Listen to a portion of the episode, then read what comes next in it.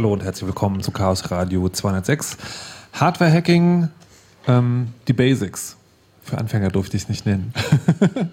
ja, wir sind heute wieder live auf dem, äh, aus dem Chaos Computer Club in Berlin. Falls ihr noch vorbeikommen wollt, äh, Marienstraße 11 in Berlin Mitte. Da kann man einfach zugucken, wie wir Radio machen. Das kann man auch im Internet unter streaming.media.ccc.de. Und bevor ähm, wir heute mit dem eigentlichen Thema anfangen, habe ich noch sozusagen eine kleine Hausmeisterei für diese Sendung. Möchte an dieser Stelle schon mal äh, Dennis vorstellen, der, glaube ich, das Saalmikrofon hat, das wir auch hier haben. Hallo, guten Tag, Dennis. Na, na? Hallo. Guten Tag. Und der Peter, der gleich auch was dazu sagen wird. Moin. Ihr beide habt gerade unisono gesagt, ich habe mich fast gefühlt wie im Radio, wo das sagt, das ist ja viel zu lang, dieser Trailer, das geht ja gar nicht. Ähm, und tatsächlich ist das auch ab und zu Feedback von Leuten, die, äh, die da draußen, also ihr Hörer sagt das auch manchmal, also dass dieser Trailer, der hat halt gut beim Chaos-Kongress funktioniert, wo er halt auch die Eröffnungsmelodie war, aber hier sei er irgendwie, hm. Das Problem ist, was machen wir stattdessen? Und da das Chaos-Radio also von der Idee her so eine crowdgesourcete Sache ist, falls jemand einen Vorschlag für einen schönen Opener hat oder selber einen komponieren, produzieren oder abgeben möchte, sehr gerne. Die E-Mail-Adresse ist chaosradio.ccc.de. Dort kann man einen schönen neuen Opener ähm, abgeben und falls hier das Triumvirat des guten Geschmacks äh, der sich dann dafür entscheidet, würden wir den auch nehmen. Bis dahin müssen wir diesen, ähm, diesen hier weiternehmen. So, äh, so viel dazu. Jetzt aber zum eigentlichen Thema, wo ich wirklich ganz viele Leute begrüße. Wir sind, wie gesagt, live in der Marienstraße 11 in Berlin. Wenn mal bitte alle anwesenden Menschen Krach machen könnten. Ja, also wenn ihr, wenn, sozusagen so semi-motivierte Nerds üben akademischen Applaus. Das machen wir heute hier in der Marienstraße 11. Zu Gast auf dem Sofa direkt sind der Herr Starbuck. Schönen guten Abend. Der auch bitte direkt ins Mikrofon spricht. Das liegt am Mikrofon. Natürlich, Schuld ist immer die Badehose. Wetter, lauter, bitte. Peter. Hallo. Mirko. Hallo. Kamerakind ist Danimo und äh, Wetter an den Reglern. Das ist also wirklich, wir fahren heute mit einem großen Besteck auf. So, Hardware-Hacking. Wir hatten ja schon mal eine Sendung äh, vor, das mal, ich, wollt, ich wollte sagen vor kurzem, aber die ist schon eine ganze Weile her, ähm, die, fast ein Jahr, glaube ich. Da ging es darum, auf Chips von hinten aufzuschleifen. Das ist also sagen, das große Besteck, da wurde dann irgendwie wissenschaftlich auch dran gearbeitet.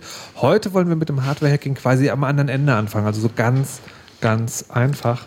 Und bevor wir das machen, würde ich ja gerne von euch nochmal wissen, warum fängt man damit überhaupt an? Also ich meine, normalerweise, wenn wir im Chaos-Radio über Hacks reden, dann meint, meint ihr ja Software. Also da wird halt irgendwas äh, sozusagen umprogrammiert oder ein Buffer zum Overflowen gebracht oder möglicherweise ist die Software auch sozusagen so eng in einem Gerät versteckt, dass man da irgendwie Chips neu bespielt.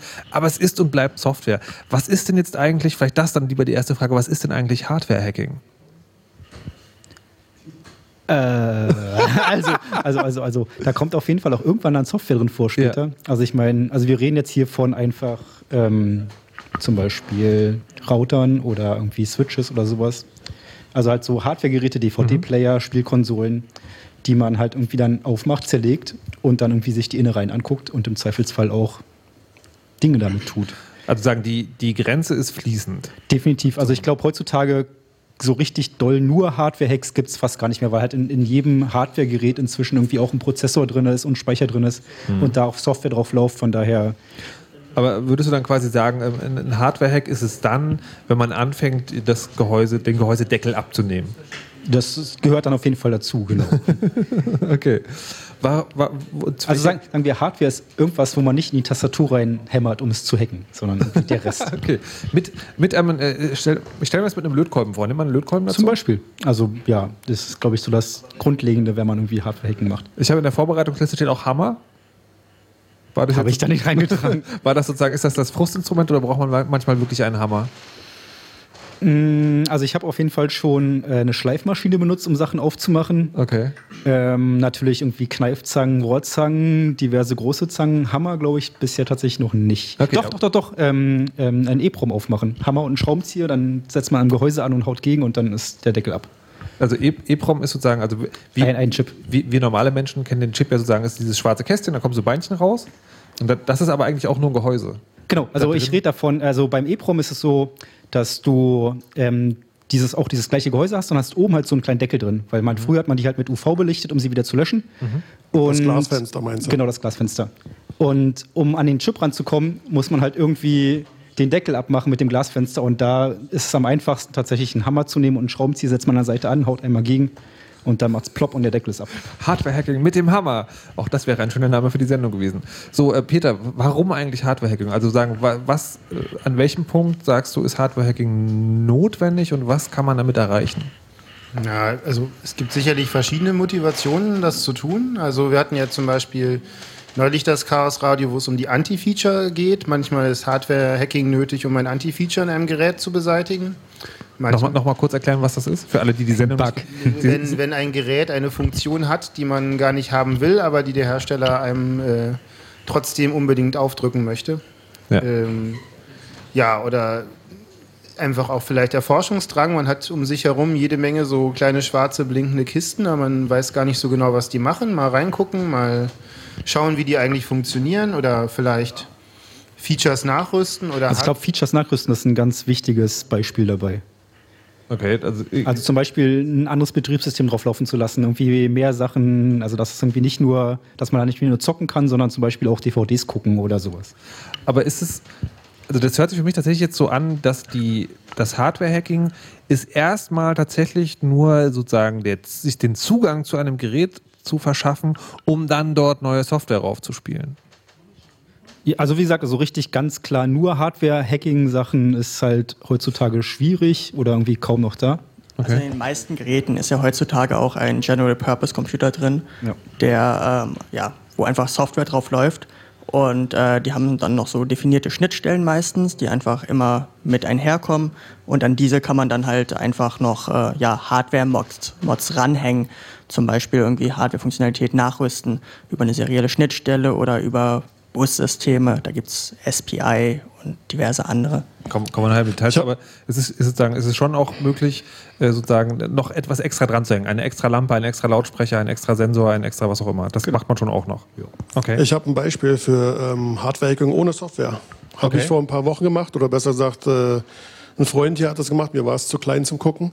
Und zwar hatte ich einen TomTom, der hatte einen USB-Anschluss und Stromanschluss und der Stromanschluss, ich glaube, mein Netzteil war aber kaputt. Mhm. Und dann dachte ich, eigentlich müsste man das Scheißding auch über USB laden können. Also hat er das dann umgelötet von USB, also von dem von dem USB-Anschluss zu, dem, zu dem Netzstecker und schon konnte man das Ding über USB laden, hat nichts mit Software zu tun und jetzt funktioniert das Teil wieder. Also sagen im Gerät äh, die, die, die, Einfach eine Leitung von dem USB-Strom, ja. der nicht genutzt wurde, ja. zu, dem, zu dem Netzteilstecker rübergelegt, sodass der Strom von einer anderen Quelle kommt und jetzt lädt er über USB.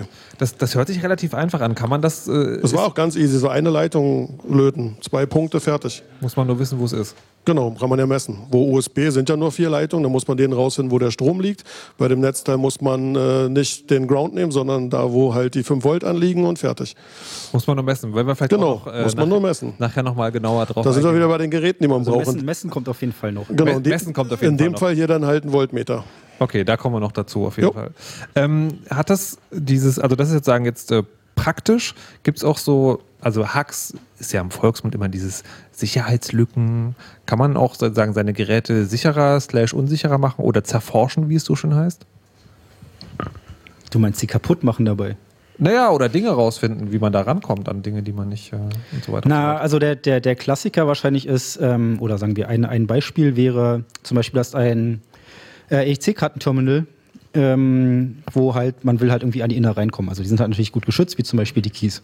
Und da hast du halt relativ viele Hardware-basierte Sicherungsmechanismen. Das heißt, irgendwie, du musst es tatsächlich aufmachen und kaputt machen und ähm, Sachen auseinandernehmen, um rauszufinden, wie es im Endeffekt funktioniert, um dann beim nächsten die Sachen umgehen zu können. Also da sind zum Beispiel ähm, Drähte in, ins Gehäuse eingebaut, mhm. die halt abgefragt werden. Und wenn man das, den, den Draht halt irgendwie kaputt macht beim Aufmachen, dann werden die Keys gelöscht. Das heißt, man muss halt erstmal ins Aufmachen, sieht halt, wo, da gehen die Drähte lang. Das heißt, beim nächsten Mal muss man halt die Drähte vorher überbrücken, bevor man sie mhm. kaputt macht. Und ihr habt auch schon sozusagen irgendwie Geräte auseinandergebaut und dann entdeckt, oh, entschuldigen Sie, das macht ja noch Dinge, die sollte eigentlich gar nicht tun? Oder findet man das nicht durch Hardware-Hacking raus? Finden. Also äh, zum Beispiel, was man rausfindet, ähm, USB-Sticks ähm, gab es relativ, also vor einer Weile ähm, oder ja, ähm, den Fall, dass halt irgendwie kleinere ähm, USB-Chips verbaut wurden in den Sticks, die haben halt behauptet, es wären 4 Gigabyte. Und wenn man es aufgemacht hat, hat man den Chip angeguckt und hat gesehen, irgendwie, oh, das sind ja nur 2 Gigabyte. Oder Kondensatoren ist auch so ein klassisches Beispiel. So riesengroße Kondensatoren, wo drauf steht, für 300 Volt gängig und machen so und so viel Verrat. Wenn man es aufmacht, hängt da so ein ganz kleiner Mikrokondensator drin, der halt natürlich sofort, wenn man Strom anliegt, irgendwie durchbrennt.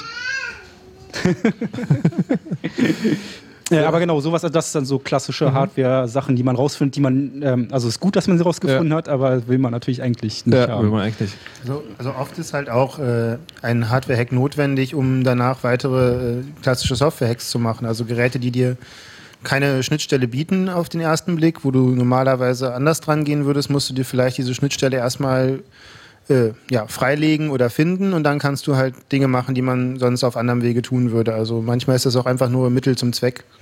Okay.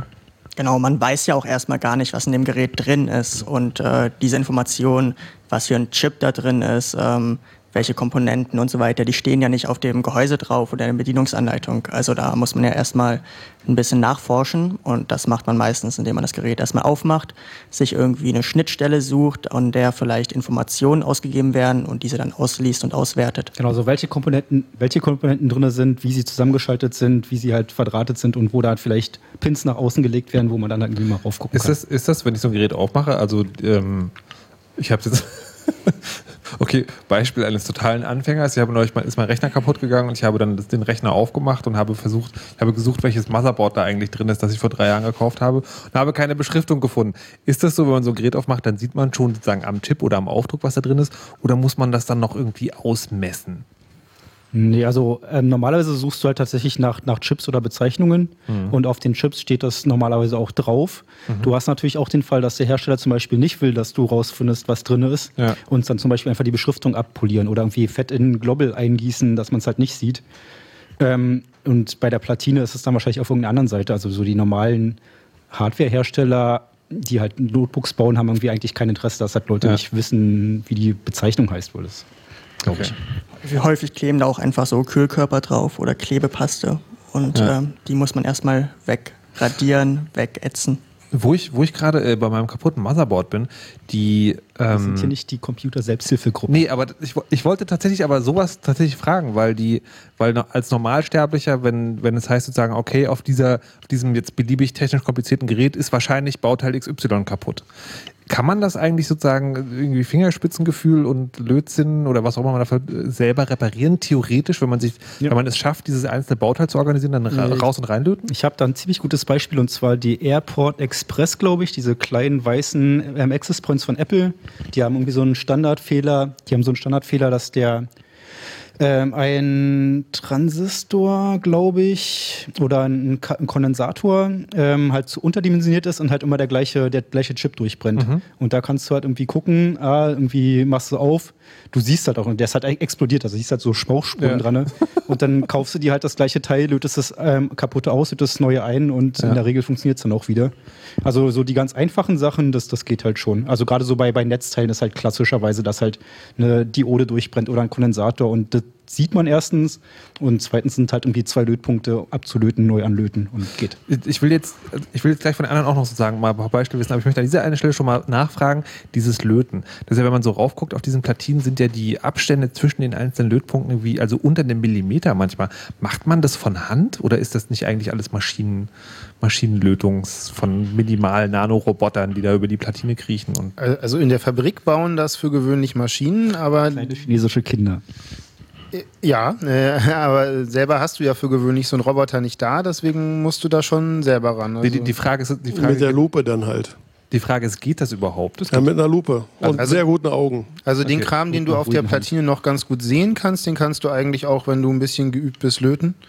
Das liegt okay. auch daran, dass dieses Lötzinn sich ja äh, so Adhäsion, Adhäsion, Adhäsion. Adhäsionskräften unterliegt. Das heißt, das läuft schon dahin, wo es hin muss und sammelt sich nicht irgendwo dazwischen. Deswegen kriegt man es meistens ganz gut hin, wenn man eine halbwegs ruhige Hand hat.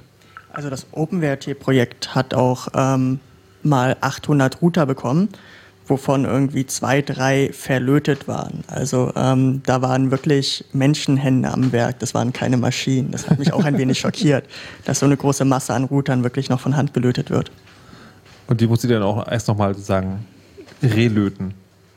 Ja, also die drei haben wir dann einfach aussortiert. Aber äh, okay. schon allein, dass so ein Fehler passiert, der passiert ja nicht durch Maschinenverarbeitung, ja. sondern das war wirklich ein Indiz, dass das noch händisch gemacht wird.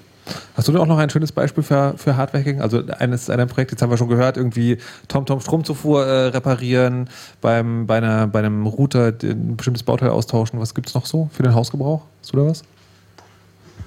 Hm.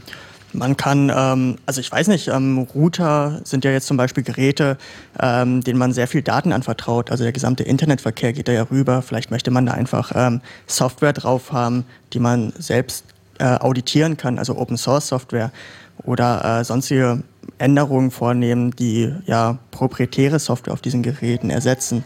Mhm. Aber, aber das, also so Software auf Router spielen, das stelle ich mir schon eher vor, als ich schließe irgendwo an, spiele Software drauf. Muss man da irgendwas, muss man eine Router dafür aufmachen? Naja, irgendwie muss ja ein Anfang gemacht werden. Und wenn so ein Router irgendwie auf den Markt kommt, dann weiß ja niemand außer der Hersteller, was da eigentlich verbaut ist. Und entsprechend muss man halt anfangen, das Gerät aufzumachen, Informationen über die verbauten Chips zu sammeln. Vielleicht ist äh, dieses Modell dann ähnlich eines anderen. Es ist sehr einfach zu unterstützen. Gegebenenfalls müssen Treiber geschrieben werden. Aber wenn das am Ende dann alles gemacht ist, dann äh, kann eigentlich jeder dann einfach über das Webinterface ein Firmware-Update einspielen. Okay, aha. Also das, was man sagen zu Hause macht, mit diesem einfach neues, was Neues einspielen, das ist dann, man genießt die Arbeit der Früchte, die Leute, die das erste Mal so ein Ding wirklich aufgemacht genau. haben. Genau. Aha, verstehe. Peter, hast du auch noch ein schönes Lieblingsbeispiel für Hardware-Hacking? Ja, ich weiß nicht, ob das Lieblingsbeispiel ist, aber wenn wir gerade bei dem Thema Router sind, also wir hatten letztes Jahr auch mal so ein ähnliches Gerät, wie von dem wo Mirko gerade sprach, und da war uns zu wenig Speicher drin. Und äh, in so Routern, der, der verbaute Flash-Speicher, das ist so ein Stein mit acht Beinchen, den kriegt man noch relativ leicht rausgelötet und dann kann man sich einen größeren reinlöten und dann war da auf einmal mehr Platz, um äh, mehr Software unterzubringen, mit der man spielen konnte. Faszinierend, das geht einfach so. Ja, ja. Sehr schön. Ich kann mich auch noch an ein Beispiel erinnern. Ja, bitte. Ähm, dieser erste Router, auf dem wirklich ein Linux lief, der irgendwie hackable war, war der Linksys WRT54G. Und der hatte noch so ein paar Pins, das waren so GPIOs, General uh, Purpose Input-Output Pins. Und da konnte man zum Beispiel so alte Nokia-Handy-Displays ranlöten und äh, dort dann noch Daten anzeigen lassen, wie zum Beispiel der Datendurchsatz gerade ist oder okay. was die Uhrzeit ist. Man konnte es halt arbiträr ansteuern von dem Router. Das war ein okay. schöner Hack. Das ist eigentlich ein gutes Beispiel, weil das halt Dinge sind, die in diesem Router drin sind, diese GPIOs, die sind halt aus dem verbauten Chip rausgefallen, die waren für den Router aber gar nicht notwendig, mhm. waren aber drin und kann man halt benutzen, steht aber nicht im Handbuch und sagt der Hersteller auch nicht, klar, löt doch mal ein Display dran, äh, aber kann man halt machen. Also in vielen Geräten ist halt mehr drin, als man so erwarten würde. Und, und weißt du halt dann auch erst, wenn du es tatsächlich aufgemacht hast und gesehen ja. hast, dass dann der Chip drin ist und dass dann noch die Leitung vielleicht sogar auf der, äh, auf der Platine rausgezogen wird. Wie lange dauert denn sowas? Also, weil, äh, also wenn ich jetzt eine Route aufmachen würde, dann würde ich sehen, haha, da sind Bauteile drin. Ähm, jetzt weiß man vielleicht irgendwie ein bisschen mehr darüber, wie lange dauert es in so ein Gerät, wo es im Prinzip keine Dokumentation gibt, herauszufinden, okay, die, diese dieses Beinchen, was da ist, da könnte jetzt möglicherweise könnte man noch ein Display dran nageln. Na Mirko, willst du vielleicht nicht einfach mal wirklich so einen Arbeitsablauf für so einen Router mal erzählen? Das ist vielleicht am sinnvollsten, das mal am Beispiel zu machen, was man so da getan hat. Also, so Router haben im Normalfall serielle Schnittstellen. Das sind so vier Pins oder zweimal vier Pins. Und ähm, wenn man sich äh, damit verbindet, äh, dann kann man schon mal in aller Regel irgendwelche Ausgaben mit äh, ja, einsehen und also ich, mitsniffen. Ich meinte noch, noch einen Schritt weiter vorne, irgendwie mit Route aufmachen und erstmal die serielle Schnittstelle finden und so. das wollte ich gerade fragen. Wenn du sagst serielle Schnittstelle, dann stelle ich mir vor, äh, das ist sozusagen so eine Buchse, wo Pins rausgucken. Aber man macht erstmal, man schraubt erstmal das Gehäuse auf und dann sind da irgendwo auf der Platine Beinchen.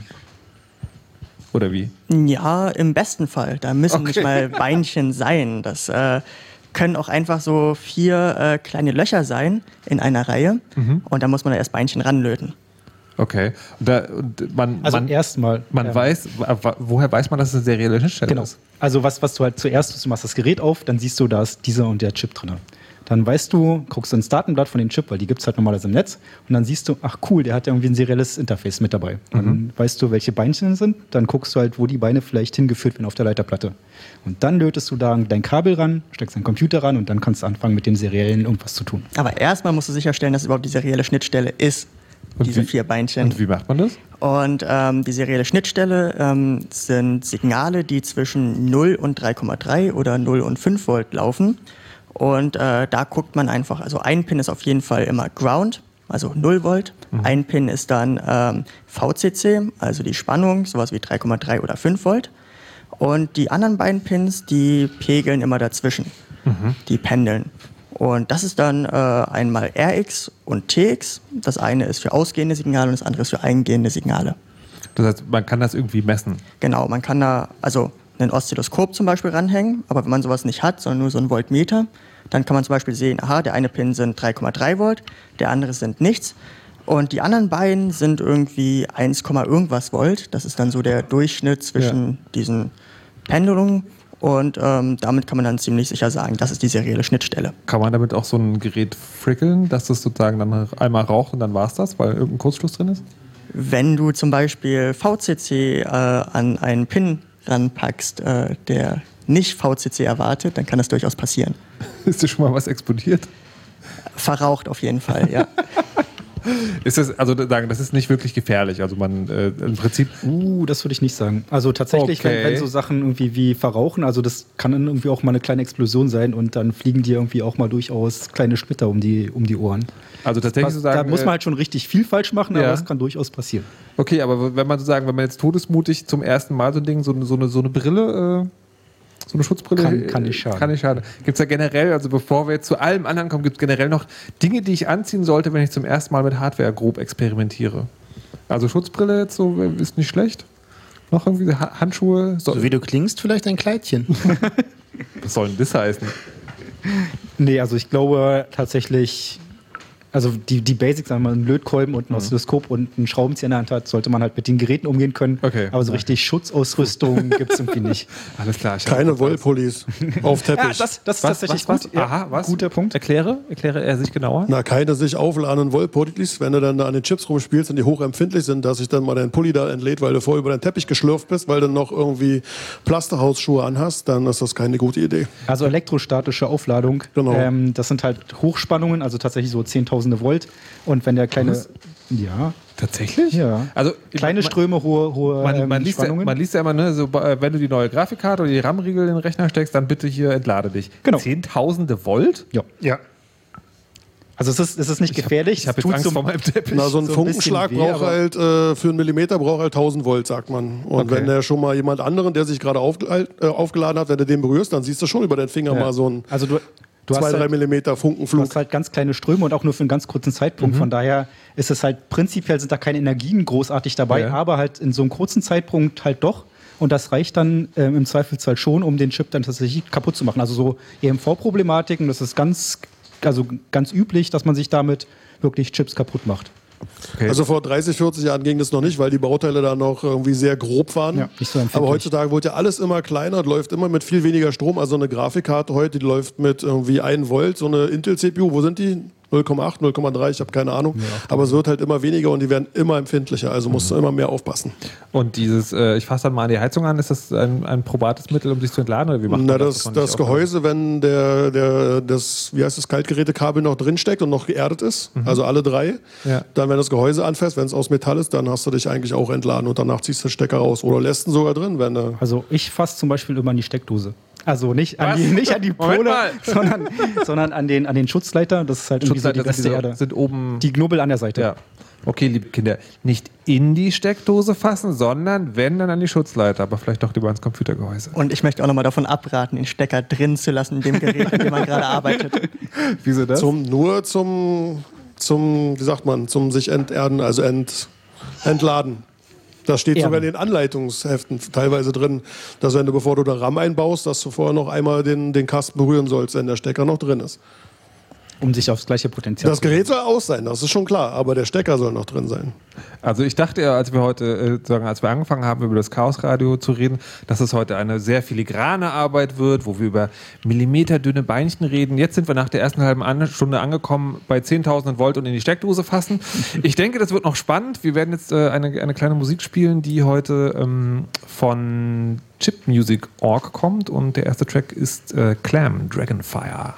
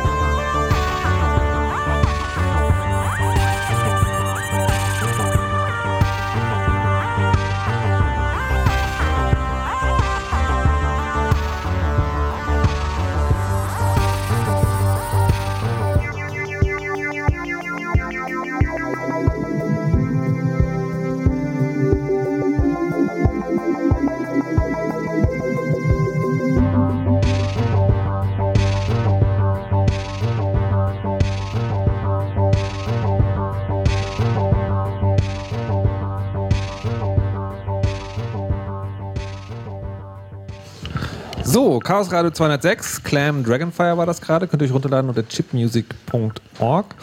Ähm, und wir reden heute hier über Hardware-Hacking und haben natürlich die, den, die erste halbe Stunde damit versucht, so ein bisschen Motivation in das Ganze reinzubringen. Was kann man denn damit machen? Was sollte man beachten, wenn man damit anfängt? Und äh, wir haben schon gelernt, man kann damit Geräte besser machen oder vielleicht auch reparieren oder zusätzliche Dinge noch reinbauen oder verhindern, dass sie bestimmte Dinge machen. Und man, wenn man über den Teppich läuft und einen Wollpullover anhat, kann man möglicherweise 10.000 Volt in sich tragen und kann deswegen in eine Steckdose fassen. Nein, das stimmt so nicht ganz. Hört euch die erste halbe Stunde nochmal an, das war ein bisschen anders. So, bevor wir jetzt ganz konkret drüber reden, was, wie man Hardware-Hacking macht, ist hier gerade, während die Musik gespielt wurde, noch ein, ein schönes Beispiel gefallen, wo mir aber auch keiner so richtig sagen wollte, worum es eigentlich geht, sondern meinte, frag doch on air einfach mal nach dem Hacker-Bike. Es gab ja diese Call-a-Bike-Räder, die gibt es auch immer noch, ja. ähm, von der Deutschen Bahn, die man sich ausleihen konnte, wo äh, behauptet wurde, dass die total sicher wären. Und äh, dann gab es da Leute, die da ein bisschen dran rumfuhrwerkt haben, sich äh, herausgefordert fühlten und daraus Hackerbytes gemacht haben. Das man diese Call-a-Bike-Räder einfach äh, verwenden konnte, ohne dafür bezahlen zu müssen. Und was hat das jetzt mit Hardware-Hacking zu tun? Also ein bisschen genauer würde ich es schon gerne noch wissen. Also das System war ja schon etwas abgesichert und entsprechend musste man da. Also, ähm, noch mal, noch also pr prinzipiell, wie sie funktionieren, ist, du hast halt ein, ein, ein Fahrrad. Ja. Ähm, früher war das so, dass du halt ähm, zum Entleihen anrufen musstest. Das heißt, du hast die Nummer angerufen, die da ja. drauf stand. Dann haben sie dir eine, einen Code durchgegeben. Den Aha. Code musstest du an dem Touch-Display eintippen. Ja. Dann ist das Fahrrad aufgegangen, du konntest fahren, zum Abgeben halt andersrum abschließen. Ein Code wird dir angezeigt, du rufst an, sagst den Abschlusscode, sagst, wo du abgestellt hast und dann berechnen sie halt für die Zeit dazwischen ähm, den, äh, den, den Preis. Okay. Und was damals wohl passiert ist, ähm, ist, dass sagen? genau, dass ähm, halt dieses Gerät, also das Fahrrad selber oder dieses Touch-Display mit dem Computer drunter oder mit dem Chip drunter aufgeschraubt wurde, sich dann der Chip angeguckt wurde, was da drin so läuft, was da für Software Warte mal, warte läuft. mal, also da ist so ein Fahrrad dann mal weggekommen oder wie? Kurzzeitig. Sind da Leute auf der Straße? okay, ja, Sie haben das angeguckt, okay. Äh, angeguckt, analysiert und dann halt genau die Software so umgeschrieben, dass man tatsächlich, wenn man einen definierten Code eingetippt hat, mhm. dann auch praktisch umsonst fahren konnte. Das heißt, du hast es halt irgendwie halt ausgeliehen, musstest halt nicht anrufen und fragen, wie ist denn der Code, sondern der Code war halt immer ein gewisser Code. Wie, ah. Und beim Abgeben hast du es auch wieder abgegeben und einfach stehen lassen und dann war es halt wieder im Kreislauf drin. Ah, aber jetzt also so gesehen war es eigentlich gar kein Hardware-Hacking, weil die Hardware wurde ja gar nicht geändert. Die Hardware wurde tatsächlich nicht geändert, aber die Hardware wurde halt ähm, aufgemacht, um zu gucken, was drin war. Wie, und das war dann, das hat dann bei diesem einen Fahrrad, was, wo das verändert wurde? Oder da wurden dann alle, alle Fahrräder in der Stadt irgendwie umprogrammiert? Ein, einige. Einige, okay. Und dann gab es wie, früher im Mittelalter die Diebe, die so Zinkenzeichen an der Mauer hatten, gab es dann irgendwie so einen grünen Strich am Fahrrad oder sowas? Tatsächlich hat, also es hat halt grün geblinkt, wenn es halt entleihbar war ja. und es hat halt einen gewissen ähm, also einen gewissen Code drin gehabt, was wie es geblinkt hat, um dass man wusste, dass es frei war. Das gibt es äh, einen Artikel beim TCC. Ja in der Datenschleuder, genau, ich weiß nicht, was die Adresse ist, aber ich glaube www.ccd slash hackabike. Hack, okay. äh, Bike, genau, ein Wort. Alles klein. Es gibt immer Menschen, die zur, äh, die zur Sendung Shownotes schreiben. Ihr könnt da gerne mithelfen. Das ist auch so ein Crowdsourcing-Ding. Falls ihr den richtigen Link wisst, im Gegensatz zu Dennis, dann könnt ihr ihn gerne dort eintragen. Ähm, das ist ja, also dieses, äh, die, die, dass die grüne Lampe dann irgendwie Morsezeichen an, anzeigt, ist ja auch schon so eine Art. Nee, es war kein Morsezeichen, sondern sie hat eigentlich alle. angezeigt. Sekunde okay. einmal geblinkt. Ja. Und nachdem es geändert war, glaube ich, hat jedes achte Blinken ist ausgefallen. also man muss da schon sehr genau hingucken. Ich, ich stelle mir gerade Leute vor, die so vom Fahrrad gehen und so mm, und Leute gehen vorbei und denken, was machen genau. die da? Okay. Das Schöne war, man konnte halt von weitem schon sehen, ob es sich lohnt, jetzt dahin zu latschen oder nicht. Ja. ja. Interessant. Sowas kann man also mit äh, Hardware-Hacking auch machen. Na gut, kommen wir jetzt mal, fangen wir jetzt mal ganz von vorne an. Was war denn eigentlich euer erster Hardware-Hack? Also was ist denn, oder andersrum gefragt, was ist denn eine gute Idee, womit man da so mal anfangen kann? Also ich stelle schon mal eine Vermutung an, ein Gerät, das man im Zweifelsfall nicht mehr braucht. Genau. Ähm, also wie ich angefangen habe, das war halt so damals im Osten, hat man ja nichts, außer halt Lötkolben und kaputte Hardware. Und also da gab es halt so Schrottplätze und tatsächlich, mhm. mein Papa ist irgendwie auf die Schrottplätze gegangen, hat irgendwie so alte Platinen aus Radios, aus Fernsehern mitgebracht und ich habe angefangen, halt Bauteile auszulöten. Okay. Halt, und erstmal mit dem Lötkolben umgehen zu können. Dann hat man nachher irgendwie auch Bauteile gehabt, was irgendwie auch ganz praktisch war. Ja. Und im Osten war es ja auch immer so, dass da wurde halt Wert drauf gelegt, dass man irgendwie auch Sachen selber reparieren kann, beziehungsweise es war einfach, äh, war einfach grundlegende also musste man halt einfach ja. können, um da irgendwie überleben zu können. Handwerksarbeit quasi. Genau, und halt irgendwie so einfach wirklich mal einen Lötkolben in der Hand gehabt zu haben, so als, keine Ahnung, wie fünf, sechs Jahre oder sowas, mhm. die halt einfach mal zu wissen, wie das funktioniert, dann im Zweifelsfall auch zu wissen, dass das heißt, dass man nicht vorne anfassen darf. ähm, aber halt so die, die Basics irgendwie für, man geht mit einem Lötkolben um. Das ja. kann man dann halt beliebig ausweiten auf, man legt ein Strommessgerät an oder oder baut sich halt so ein ganz einfaches Radio, so ein Transistorradio. Das sind ja drei, drei vier Bauteile, kann ja. man im Zweifel auch zusammenstecken. Da gibt es halt irgendwie so Breadboards mit fertigen Breadboards. Ach so. Ähm, die, äh, ich wollte gerade fragen, also man kann natürlich sagen, seine, also einfach die handwerkliche Routine damit entwickeln, dass man alte Platinen auseinander nimmt. Es gibt ja auch so Bausätze, glaube ich, irgendwie, die man zum, zum selber löten, die man sich irgendwie anschauen kann. Lohnt sich sowas oder sind die dann zu einfach und man lernt daraus eigentlich nichts? Nee, ich glaube, also das ist ein ziemlich, ziemlich guter Einstiegspunkt. Also gerade, also die meisten Leute brauchen ja Motivation, um sowas zu lernen. Mhm. Und wenn du halt irgendwie nach zwei Tagen Lötbastelarbeit dann irgendwie was hast, was irgendwie blinkt oder am besten noch deinen dein Raum in allen RGB-Farben irgendwie beleuchtet, dann ist es natürlich ein guter Anreiz, das zu machen. Oder eine TV Gun, dass du dann irgendwie durch Kaufhäuser rennen kannst und einen Fernseher ausschalten kannst. Und das sind halt wirklich, da gibt es halt fertige Bausätze, die kosten ja. Zehner, da gibt es die Platine, gibt es halt irgendwie die 15 Bauteile und genaue Beschriftung, wo sie hin müssen. Ja. Und dann sitzt du dich einfach hin, steckst halt die Bauteile auf die Platine, lötest sie an und im Endeffekt hast du ein cooles Device und hast da irgendwie zwei Tage Spaß gehabt. Okay. Ich weiß, was mein erster Hardware-Hack war. Ja? Ganz, ganz, ganz früher, 30 Jahre her oder so. Und zwar der 64er, den konnte man ja nur an- oder ausschalten, wenn man resetten wollte. Das heißt, man musste immer so machen.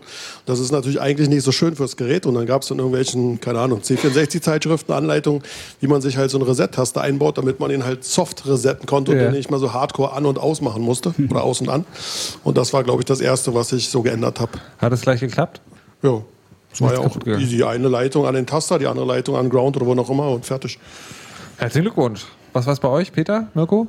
Erster Hardware-Hack? Ich glaube, bei mir war es ein äh, Betamax Videorekorder, den ich auseinandergenommen habe. Das, das, das, das ist doch schon vor der großen sozialistischen Oktoberrevolution gewesen. Was hast du damit gemacht? Also hast du einfach nur auseinandergebaut oder hast du tatsächlich auch was damit angestellt? Ich glaube, ich habe den kaputt gemacht. Ja, siehst du, Mirko hat das mit dem Hammer da reingeschrieben. Anscheinend, ja. Sehr gut. Peter, was war bei dir? Ja, ich glaube, das war so. Das gab, da gab es noch keine MP3-Player zu kaufen, aber ich wollte mhm. irgendwie sowas in meiner Stereoanlage haben und habe dann mit so einem so ein Display an den alten, also so ein Vier-Zeilen-Display an einen alten Computer dran gemacht und sechs Tasten und das konnte man dann damit bedienen und ganz schrecklich schlecht Musik hören. Uh, habe ich ja. auch noch ein gutes Beispiel. Ja. In meinem Autoradio gab es irgendwie auch keinen MP3-Player, sondern halt nur ein CD-Laufwerk.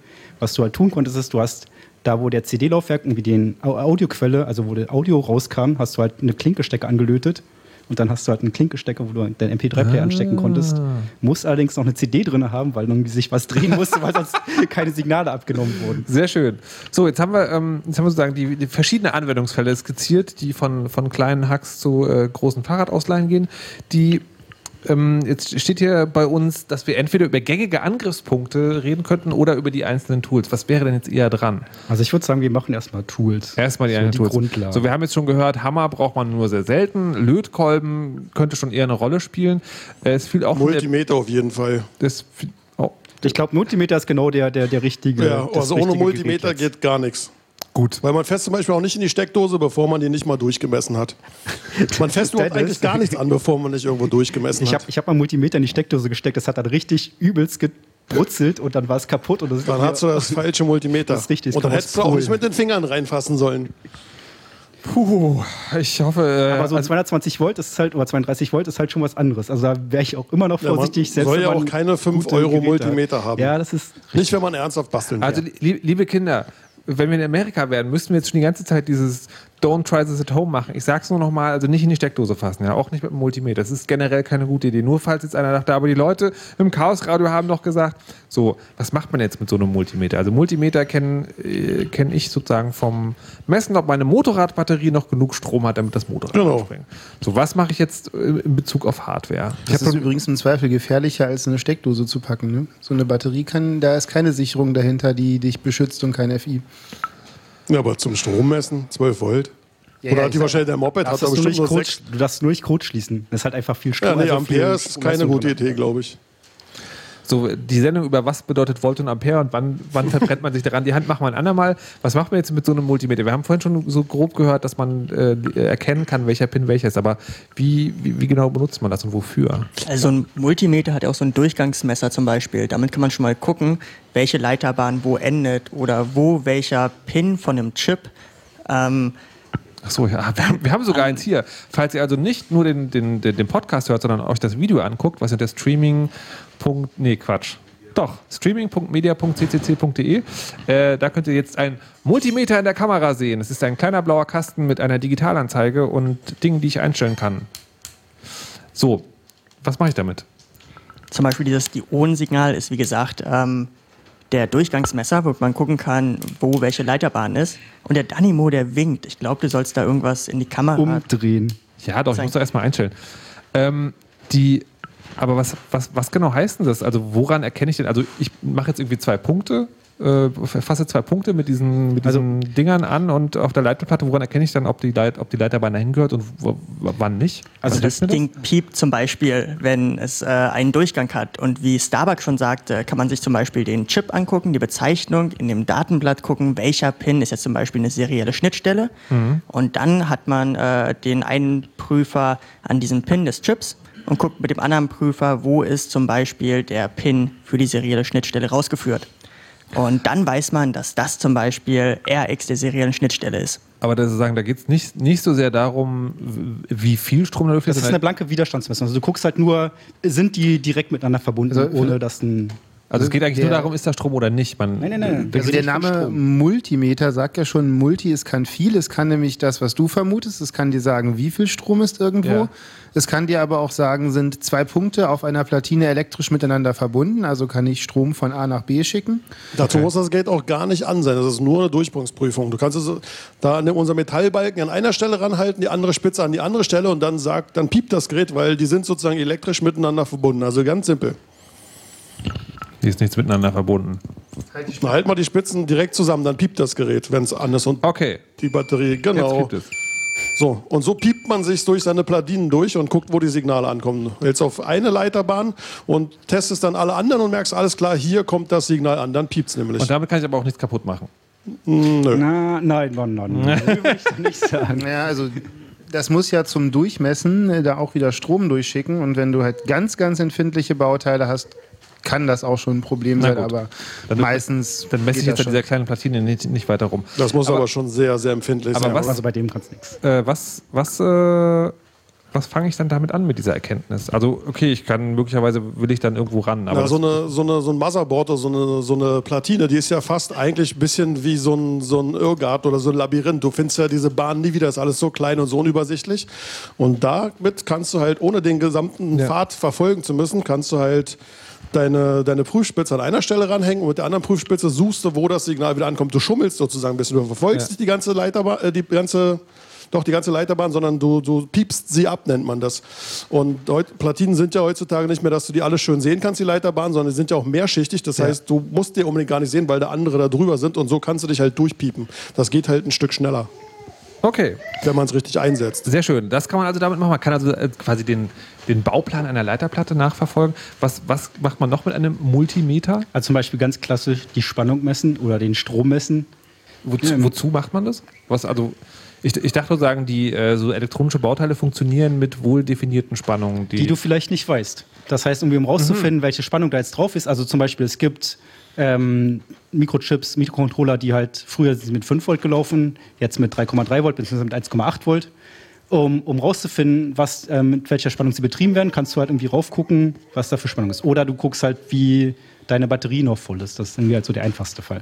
Oder auch wenn du Sachen reparierst. Stell dir vor, du hast ein Gerät und da ist eine LED, die eigentlich bei einer bestimmten Sache irgendwie angehen sollte und die geht nicht mehr an. Du kannst natürlich jetzt gleich die LED tauschen, weil du denkst, die LED ist kaputt. Mhm. Du könntest aber mit deinem Multimeter auch erstmal testen, ob da überhaupt irgendwie 3 Volt bei der LED ankommen, ob nicht vielleicht schon Schon vorher was kaputt Schon vorher was kaputt ist. Oder vielleicht die Software nicht mehr funktioniert, die die LED einschalten sollte. Das kann ja alles Mögliche an Grund, ich, äh, an Ursachen haben. Ich, ich, muss mal doof fragen. Also wenn ich, wenn ich, wenn ich gucken will, ob bei der LED Strom ankommt, dann halte ich also das, den einen Pin von diesem, also so ein, so ein Multigerät, wenn es Leute gibt, die noch weniger wissen, was das ist als ich, da hat man halt so zwei so Fühler quasi. Ähm, und den einen halt ja an, an die LED und den anderen wohin? Na, die LED hat ja zwei Anschlüsse. Ja. Na, den anderen hältst du dann an den anderen Pin der LED. Die Ach so. Die LED ist mit zwei, zwei, hat zwei Anschlüsse und die beide testest du halt. Ach so, aber dann weißt du doch nur, ob die LED kaputt ist und nicht, ob da Strom ankommt. Oder verpeile ich Also ich würde auch sagen, du misst gegen Ground. Kann man auch Den- machen. Aber den- meistens ist die LED Beinchen. an Ground, ist doch das gleiche dann. Das ist richtig, ja. ja, okay. ja, ja, ja, ja. Okay, also, Also das ist eigentlich ein, ein wichtiger Punkt. Du hast halt auf so einer Platine für gewöhnlich eine Ground äh, Chain äh, oder äh, Rail, die über das ganze Board geht, wo alle der sogenannte sozusagen der Minuspol aller Bauteile hängt alles an einer gemeinsamen Ground Chain und der Pluspol kann an beliebig vielen verschiedenen positiven Spannungen hängen. Und so kannst du halt auch auf deinem Board äh, verschiedene Baugruppen identifizieren oder äh, ja, noch weiter eingrenzen, was mich gerade interessiert oder was gerade kaputt sein könnte. Weil äh, ja, die, du kannst immer gegen Ground messen, das ist halt für alle gemeinsam. Damit bist du eigentlich schon, hast du immer schon einen guten Angriffspunkt. Du musst also nicht unbedingt das zweite Bein der LED nehmen. Du kannst auch irgendwo zum Beispiel so jede, jeder USB-Anschluss an einem Gehäuse ist zum Beispiel, das, das Äußere von dem USB-Ding ist auf Ground gezogen, da kannst du dich einfach dranhängen und dann kannst du munter rummessen und gucken, wo es überall hingeht. Genau, okay. dann da muss halt, wenn die LED angehen will, muss da halt eine gewisse Spannung an dem Beinchen von der LED anliegen. Wenn es da nicht anliegt und es eigentlich sein sollte, dann ist irgendwo was kaputt. Und zwar Okay. nicht die LED, sondern halt vorher. ah, okay, verstehe. Sehr interessant. Und das ist das, was man mit einem Multimeter machen kann. Äh, Noch- ein noch- Beispiel habe ich noch, zum Beispiel ähm, Bauteile messen. Also wenn du halt jetzt ein Bauteil hast, wo halt nichts mehr draufsteht oder irgendwie, also ein Widerstand. Du weißt halt nicht, was, wie groß der Widerstand ist. Ja. Du dann gibt es für den Multimeter auch die Möglichkeit, halt Widerstände zu messen. Das heißt, du halt, hast halt den Widerstand, hältst die eine Spitze an die eine Seite, die andere Spitze an die andere Seite und das sagt dir halt genau, wie groß der Widerstand von diesem Widerstand ist. Und das gleiche auch mit Kondensatoren, solange die nicht allzu groß sind. Ja. Wenn man ein besseres Multimeter hat. Aber eigentlich können das heute auch alle. Okay, also das ist, das ist auch nicht sozusagen, wo man sich einreden lassen muss.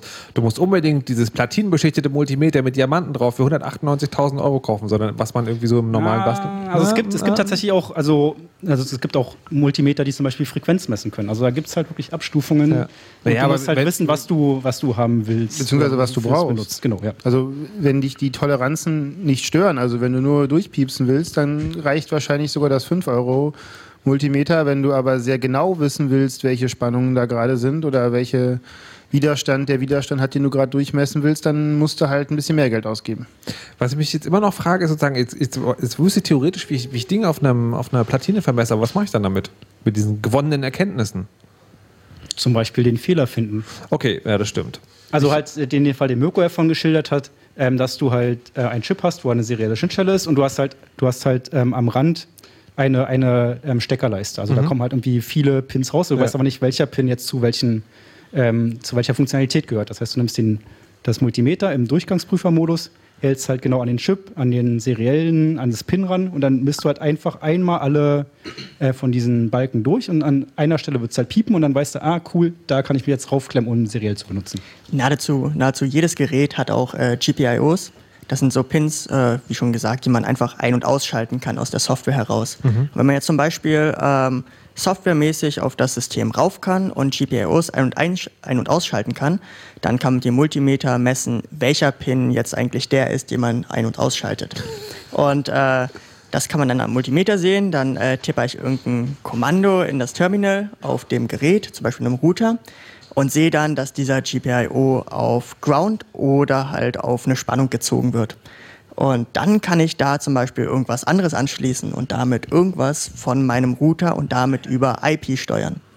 Zwischenfrage aus dem Saal. Ja. Ähm, die GPOs, das sind die Dinger, die üblicherweise bei Plastoroutern die LEDs ansteuern, oder? Ist Genau. das wieder was anderes? In den meisten Fällen ist das so. Also es kann auch sein, dass da irgendwie noch so ein LED-Controller zwischenhängt, aber eigentlich sind das GPIOs. Und die kann man sich dann sozusagen ausmessen. Die, ähm, dann sind wir fertig mit dem Multimeter? Ja. Ja. Okay. Der, der, der andere Name, der schon gefallen ist, ist ein Oszilloskop. So, jetzt weiß ich, was, dass man da irgendwie Wellendinge, Frequenzen oder so messen kann. Ich frage mich aber, was macht man jetzt beim Hardware-Hacking damit? Also man kann damit zum Beispiel viel feiner abtasten. Wie schon bei der seriellen Schnittstelle gesagt, ähm, wenn da halt ganz schnell ein Pin ähm, zwischen 5 Volt und 0 Volt schwankt und damit Einsen und Nullen überträgt und ich da ein einfaches Multimeter ranhänge, dann ist das viel zu träge. Dann zeigt mir das so eine Durchschnittsspannung an, zum Beispiel 1,8 Volt. Mit einem Oszilloskop kann ich zum Beispiel auf äh, ja, bis zu 100 oder 500 Megahertz fein abtasten. Und dann sehe ich ganz genau ähm, die einzelnen Bits, die einzelnen Spannungsschwankungen, die auf diesem Pin vorherrschen und kann Muster erkennen. Wo, wofür braucht man das? Also, weil das ist doch schon, also das ist doch jetzt schon mehr als da ist Strom oder nicht. Ja, zum Beispiel, wenn, wenn du halt wissen willst, was über die serielle, serielle Leitung rübergesendet wird. Ja, oder ja. ob es eine ist erstmal. Also wenn du ein Board vor Damit dir siehst hast. du, ob da Datenüberleitung gehen und ob da nicht nur dauerhaft 5 Volt anliegen, sondern du siehst halt die Signale. An, aus, an, aus, an, aus. Du siehst es ja optisch, du siehst ja keinen Wert, okay. sondern du siehst halt ein Bild des Signals. Man kannst du erstmal viel besser erkennen, dass da was rübergeht. Okay, also man kann sozusagen äh, herausfinden, ob da jetzt nur was an und ausgeht oder ob da wirklich Daten transportiert werden. Genau, und selbst wenn man weiß, dass eine serielle Schnittstelle ist, ja. weiß man zum Beispiel noch nicht, äh, mit welcher Bautrate da kommuniziert wird. Die serielle Schnittstelle spricht ein bestimmtes Protokoll, mhm. das serielle Protokoll. Und dann muss man erstmal noch wissen, äh, wie man auf seinem Computer die serielle Schnittstelle auf dem Computer konfigurieren muss, damit man wirklich über dieses Protokoll mit dem Gerät sprechen kann. Und das kann man zum Beispiel mit dem Oszilloskop sehr gut sehen. Also man kann, man kann aus, dem, aus, der, aus, der, aus dieser Kurve sehen, welche Sprache die sprechen quasi. Also man, ihr seht dann, also da braucht man aber schon Routine für, oder? Also das muss man schon eine Weile gemacht haben, bevor man daran sieht, okay, der macht das. Also das, das, das, das kommt so ein bisschen darauf an, wie viel Intelligenz in deinem Oszilloskop steckt. Also es gibt durchaus ah. auch moderne Geräte, die dir dann schon äh, dekodieren können, was denn da wohl kommt. Du sagst dann irgendwie, ja, ich glaube, das ist eine serielle und dann äh, guckt der mal, ob der daraus irgendwie sinnvolle Bitmuster rekonstruieren kann. Mhm. Und das ist halt quasi was, wie wir am Anfang sind, du machst diese Kiste auf die, und du weißt gar nicht, also der Hersteller hat leider nicht dran geschrieben, das ist RX und TX, sondern da sind nur irgendwelche Pins. Ja. Und dann kannst du halt einfach mal ein Oszilloskop oder einen, einen Logic Analyzer dranhalten und dann siehst du halt, oh ja, das ist eine serielle oder ja, das ist ein SPI-Bus oder das ist irgendwas anderes. Ähm, und dann hast du halt einen Anhaltspunkt, äh, dass da eventuell Informationen für dich rausfallen könnten. Also mit so einem Oszilloskop kann man halt ganz genau sehen, ähm, was da auf diesem Pin passiert. Und äh, in der äh, Computer, in der digitalen Welt, in der Computerwelt sind das ja meistens Einsen und Nullen. Mhm. Und dafür braucht man eigentlich gar kein Oszilloskop, weil man äh, nur zwischen 1 und 0 unterscheiden möchte. Und äh, wie Peter schon sagte, äh, gibt es Logic Analyzer. Halt, halt, halt, oh. halt. Ich möchte später dazu kommen. Ich habe vorher zum Oszilloskop noch einige Fragen.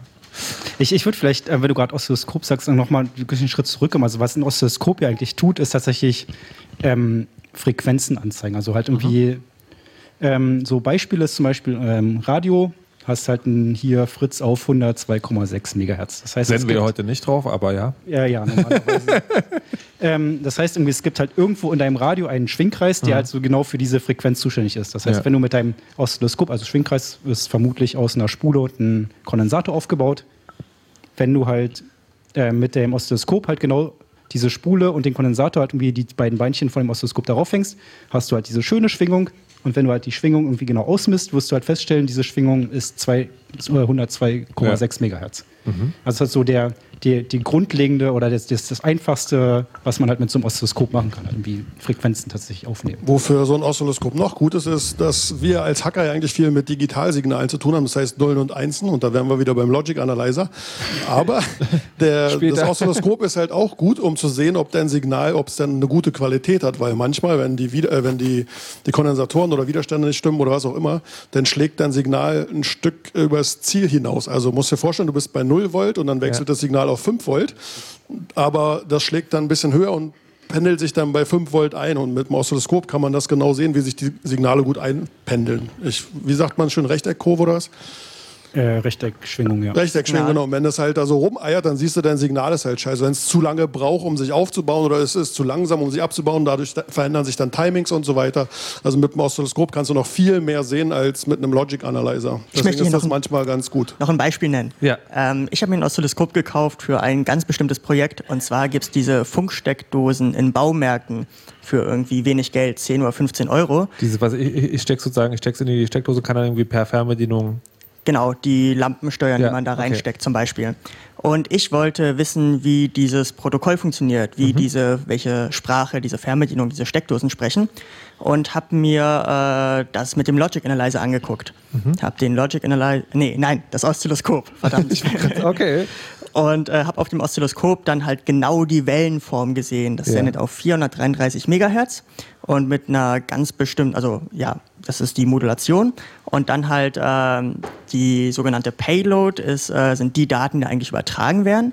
Und äh, da sah man dann ganz genau, ähm, wie diese einzelnen Steckdosen angesprochen werden. Wie, warte mal, also ich stelle mir jetzt so sagen, ich sehe auf dem Oszilloskop schon so eine Kurve. Die zeigt mir irgendwie an, das sind 433 Megahertz. Genau. Hertz? Genau. Genau, so. und wo, wo, ist dann, wo sind die Daten dann Ah, versteckt? also das ist die Trägerfrequenz.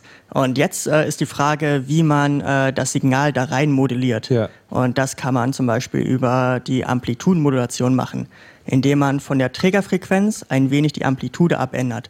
Also das in heißt, der sie wird dann größer? genau größer oder kleiner und äh, da drin ist dann äh, der eigentliche Inhalt versteckt. Das, äh, das heißt sozusagen, die, der Ausschlag, Es also wird lauter und leiser. laut und leise. Okay. Und dann gibt es noch die Frequenzmodulation, wo halt, wenn wir von 433 Megahertz sprechen, von äh, 432,9 bis 433,1 Megahertz äh, moduliert wird. Das heißt, die Frequenz wird immer ein wenig angepasst in diesem Raum und da drin sind dann die Daten versteckt. Und äh, sagen, du, du kannst die, also du kannst dadurch, dass du die Kurve genau beobachtest, kannst du quasi das. Weißt also, du, was drinnen passiert? Also welche Daten übertragen Und werden? kannst quasi den Befehl, also aufzeichnen, Genau. wie die Steckdose aus und anmachst. Kannst du das dann auch wiederum nachvollziehen? Also könnt dir selber ein Gerät bauen, wo du sagst, okay, Gerät, mache, sende mal das Signal. In der Tat habe ich mir dann so einen Chip gekauft, Ja. der auf 433 Megahertz sendet. Äh, den habe ich an vorhandene GPIO-Pins meines Routers gelötet. Auf dem äh, lief dann ein OpenWrt Linux. Ja. Dann habe ich ein Kernel-Modul geschrieben, was diese GPIOs so anspricht, dass der Chip genau das sendet, was die Steckdosen erwarten. Ja. Und am Ende konnte ich dann mit einer Android-Applikation von meinem Telefon über den Router diese Funksteckdosen ein- und ausschalten. Du hast ja so ein Smart Home Device gebaut. Buzzwords. Und hast du dann dich selbst ausgeschaltet damit? Inwiefern? Na, dir den eigenen Ast abgesägt. Du, per, Du meinst, der Router steckt äh, in der Funksteckdose? Könnte man sich vorstellen. Das ist ja echt spannend. Äh, Nur mal sozusagen zum Vergleich, weil ich meine, ich, ich weiß gar nicht, was kosten so Smart Home Devices äh, und wie viel hast Es wie, ist von bis, also Ja, genau. Wie, wie, 10 bis 500 Euro kannst du da alles auf den Tisch legen. genau aber wie, was, was, was kosten so eine Funksteckdosen? Ähm, so 10 bis 15 Euro und der Chip hat 5 Euro gekostet und der Router, auf dem das Ganze lief, 20. Okay, das ist schon ganz gut. Könntest, könntest du mit diesem Chip sozusagen dann eine beliebige Anzahl dieser Steckdosen? Genau, also ich konnte ähm, 2 hoch 10 Steckdosen an- ansteuern. Das ist möglicherweise genug, selbst für einen Nerdhaushalt. Sehr schön. So, ähm, nochmal äh, zur Frage beim Oszilloskop. Wenn man das hört, denkt man, ähm, Physiklabor, riesiges Gerät, Aktenkoffer groß, vielleicht sogar größer, darin ein Röhrenmonitor, wo so ein grüner Strahl die Kurve nachzeichnet. Gibt es mittlerweile auch als App mal so gefragt? Oder wie, wie sozusagen, wie sind da die. Mm, Gibt es tatsächlich inzwischen als App. Also es gibt ähm, dein Mikrofon, ist ja, m- samplet ja praktisch mehr oder weniger auch Frequenzen. Ja. Das heißt, in dem Bereich, was das Mikrofon kann, kannst du irgendwie auch das Mikrofon als Oszilloskop benutzen. Und ansonsten gibt es halt kleine Kästen, die du halt irgendwie an deinen Rechner anstecken kannst, die halt inzwischen das können, was früher diese großen Ja, Kästen konnten. okay, also sagen, das ist so ein, ein kleiner Kasten, da, da, da habe ich dann die, auch wie, wie messen Die über, Messspitzen. über Fühler? Auch Messspitzen. Genau. Und äh, der, dann gibt es eine Software dazu, die auf dem Bildschirm das einfach darstellt. Richtig. Wie teuer ist sowas? Also Multimeter haben wir gehört, irgendwie fängt bei 5 Euro an. Sicherlich gibt es auch Oszilloskope, die man, für die man Milliarden ausgeben kann, aber ja, ich glaube, so die wo fängt das an? wenige hundert Euro. 100, Also ich habe für meins 400 Euro gezahlt und äh, lustigerweise war das noch ein Modell, ähm, was man aufhacken konnte. Es gab das nämlich in zwei Versionen. Du meinst Hardware-Hacken von Hardware. Genau. Du meinst, du hast armen Vendors um ihr Geld beschissen, weil du. ja, Oh, oh, oh. Die haben halt Lass die mal erzählen. Software in dem Gerät äh, einfach nur abgeändert. Also es gab da zwei Modelle, eins mit 50 Megahertz und eins mit 100 Megahertz. Und das ist schon ein ziemlicher Unterschied, die aber eigentlich von der Hardware identisch waren. Und man konnte die Software in dem Oszilloskop dann so modifizieren, dass man aus der 50 Megahertz Variante eine 100 Megahertz Variante machte, die um einige hundert Euro teurer war. sehr schön. Also es, wenn du auf einen, einen Display verzichten kannst, so USB-Oszilloskope mit 100 Megahertz fangen so bei 100 Euro an. Aber oft reicht halt auch schon ein, ein Logic Analyzer und die kriegst du. Dazu kommen wir gleich. Hören wir auf mit den Leuten. So, im Chat meinte gerade jemand, man kann auch eine Soundkarte als Oszilloskop benutzen. Das ist das, was ich, was ich meinte. Das heißt mit dem Mikrofon sozusagen. braucht einfach eine App. Okay, sehr schön. So, da haben wir es mit dem Oszilloskop jetzt, glaube ich, geklärt, oder? Ja? Jetzt zum Logic Analyzer? Nein, jetzt spielen wir erst Musik. Wir machen doch hier quasi fast Radio, nur im Internet. Es gibt noch eine Musik, die auch wieder von chipmusic.org kommt. Äh, Raleigh heißt der Typ, Pure Imagination. Und dann äh, machen wir kurz, äh, sprechen wir kurz über die aktuellen Ereignisse der vergangenen Monate, kann man fast schon wieder sagen. Und dann geht's weiter.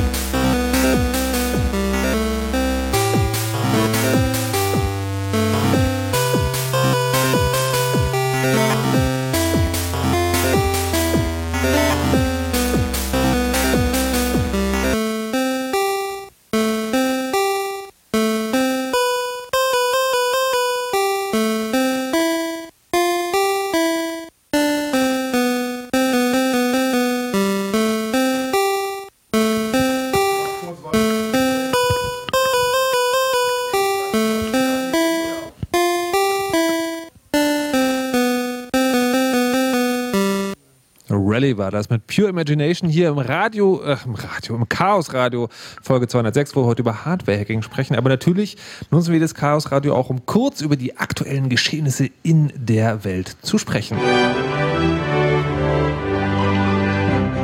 In den äh, Nerd News, die heute, ähm, sagen wir mal, mangels ähm, konkret korrekten Zeitplanungsverpeil äh, frei vorgetragen werden. Wir haben unsere Themen rausgesucht, über die wir kurz sprechen möchten. Das erste ist, es gibt eine weitere SSL-Sicherheitslücke, also dieses HTTPS, das ihr meistens im Browser habt. Das hört auf den schönen Namen Pudel. Wer kann erklären, was das macht? Pudel? Pudel jemand? Pudel Animal? Danimo ist unser SSL-Experte. Danimo muss ran, obwohl er sich weigert. Danimo, was verbirgt sich der Pudel? ähm, also wir haben das, äh, ein Problem mit SSL. Äh, und zwar gibt es das alte, von Netscape erfundene SSL und das von der ITF abgesegnete TLS. Aha. Eigentlich möchte man nur noch TLS haben, am besten in einer möglichst hohen Version. Ja. Ähm, es gibt aber aus äh, Kompatibilitätsgründen und anderen unschönen äh, Dingen immer noch sehr, sehr viele, die dieses SSL V3 angeknipst haben. Okay. Und das Problem ist jetzt, ohne jetzt weiter ins Detail gehen zu wollen, SSL V3 ist kaputt. Ja.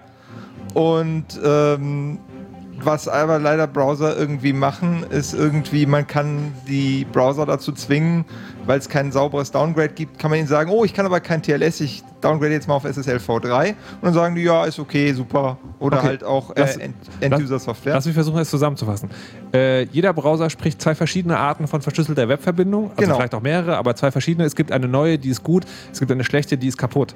Und äh, es gibt, es gibt jetzt sagen, es gibt, ein, ähm, es gibt jetzt eine Möglichkeit, dem Browser zu sagen, so du, ich kann die neue nicht, nimm mal bitte die alte. Und dann sagt der Browser, okay, mache ich. Und dann kann ich da sozusagen rein, weil die alte ja schlecht äh, ist. zumindest, zumindest gibt es starke Anzeichen, dass es Grob sehr, sehr einfach wird.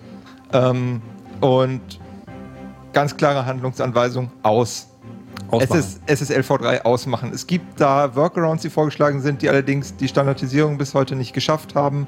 Ähm, aus, ausmachen. ich glaube, bei Heise gibt es sozusagen so eine Anleitung zum selber nachklicken, wie man beim jeweiligen Browser Genau. das SS vielleicht, vielleicht das Im, auch im aktuellen Chrome ist es schon aus und im, äh, für, Mozilla stellt für Firefox ein Plugin zur Verfügung, was es ausmacht. Einfach runterladen oder Chrome updaten Und und Explorer ist, glaube ich, auch heute oder gestern was rausgekommen.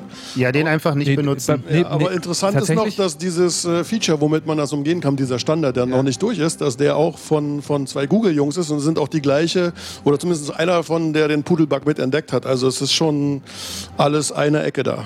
Ah ja, sehr gut. Ja, schon verdächtig. Schauen wir mal, was da noch passiert. Ja, des Pudels, genau.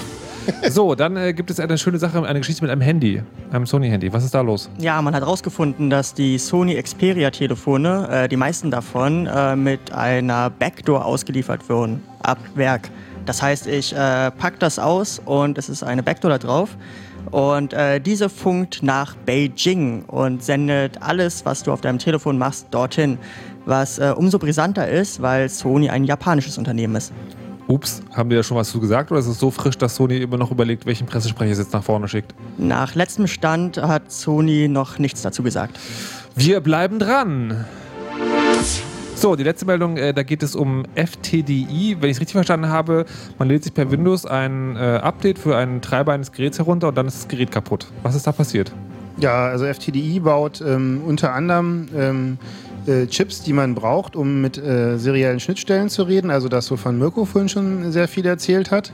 Und da diese Chips von FTDI sehr beliebt sind, äh, haben sich findige Chinesen überlegt, wir bauen diese Chips einfach nach und verkaufen die ein paar Euro billiger.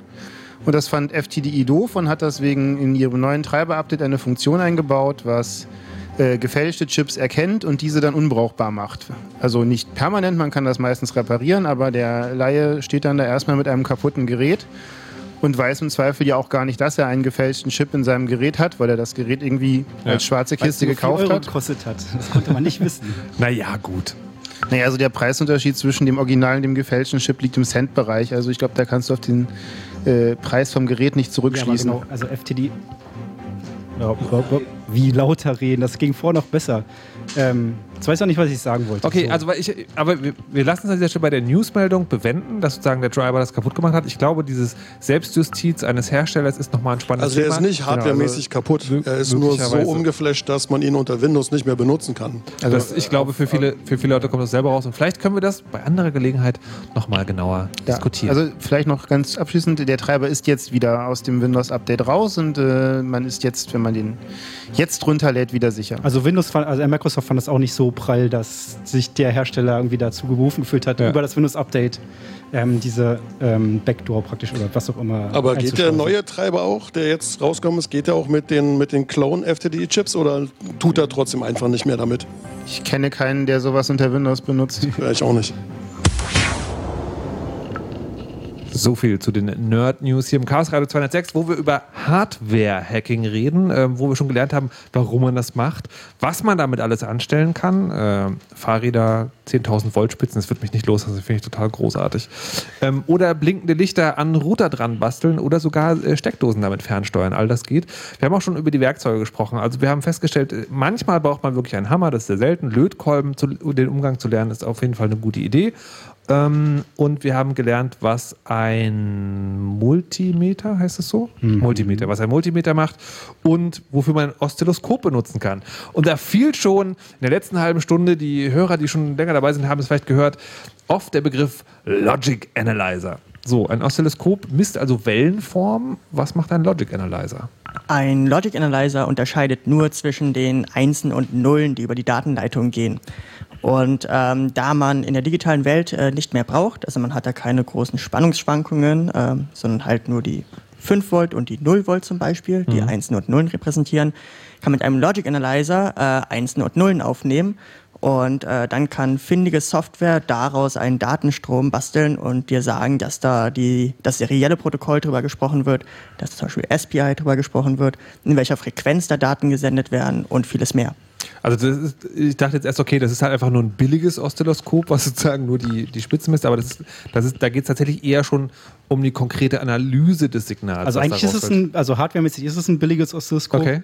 Ähm, und das Rest, der Rest ist dann halt wieder in Software. Also du guckst dann halt, wie gesagt, du siehst halt die 1 ja. und Nullen und das Tolle an der Software, also an dieser Logic Analyzer Software ist dann, dass zum Beispiel auch sagen kann, ah, das sind jetzt acht Klicks hintereinander, das heißt, um diese acht Bits fassen wir mal zu einem Byte zusammen, zeigen mhm. dir den Wert von diesem Byte an und können dir im Zweifelsfall dann irgendwie auch die ASCII-Repräsentation davon anzeigen, also sagen, was da tatsächlich gerade an Werten über diese Leitung ja. übertragen wurde. Also ist das, ist das so ein Ding, was, äh, was bekannte Protokolle sozusagen erkennt oder kann man damit auch völlig unbekannte Dinge analysieren? Also ja, mehr also un, als nur un, unbekannt, also die, die, die Grund, Grundlegende, was es halt dir anzeigt, sind die Eins und Nullen. Mhm. Alles andere ist dann halt Softwarefrage. Wenn du weißt, wenn du weißt, wie dieses Protokoll implementiert ist, weißt mhm. du halt, eine zwei Millisekunden lange Hochflanke folgt einer vier Millisekunden ähm, Nicht-Hochflanke und es ist dann eine Eins oder sowas. Ja. Und dann kannst du halt dann beliebig weiter dich nach oben in der ähm, in der Schicht, im Schichtmodell halt hangeln. Und wenn du richtig gut bist, dann kannst du ja auch deinen eigenen Protokoll-Analyzer schreiben. Wenn du vielleicht ein proprietäres Protokoll hast oder bei irgendeiner Firma arbeitest, dann mhm. schreibst du gleich deinen eigenen Analyzer und vielleicht schreibst du den sogar zuerst in Software, um danach irgendwie dann zu checken, ob die Hardware, die dann produziert wurde, auch so funktioniert, wie du wolltest. Okay. Genau, also wenn du nicht weißt, also wenn das Gerät, äh, die Software es für dich nicht dekodieren kann, kannst du dir quasi aus deinem Logic Analyzer Tool, das alles exportieren lassen und dann mit der Programmiersprache deiner Wahl da so lange draufhauen, bis die Daten für dich Sinn ergeben.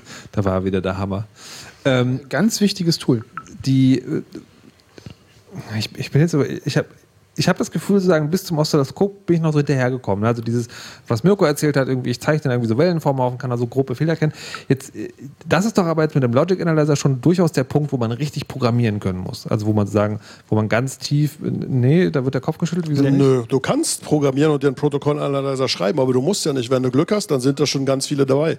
Also zum Beispiel für die serielle da ist schon einer dabei und der erkennt dann, wenn es gut ist, dann erkennt er für dich, ob es irgendwie 8N1 ist oder 8E2 oder mit Parity Bitte oder was? ohne. Bitte was? Bitte was? Na, wenn du noch die serielle von früher kennst, dann war es immer 8N1. Bitte was? Von so einem Modem. Hast du mal Modem benutzt früher? Äh, es, geht, es geht unter anderem darum, ähm, wie, wie der Anfang und das Ende von diesem Bit zum Beispiel dargestellt werden, also irgendwie Start- und Stopp-Bits. Ja. Also das N steht dann für No Parity. No Parity?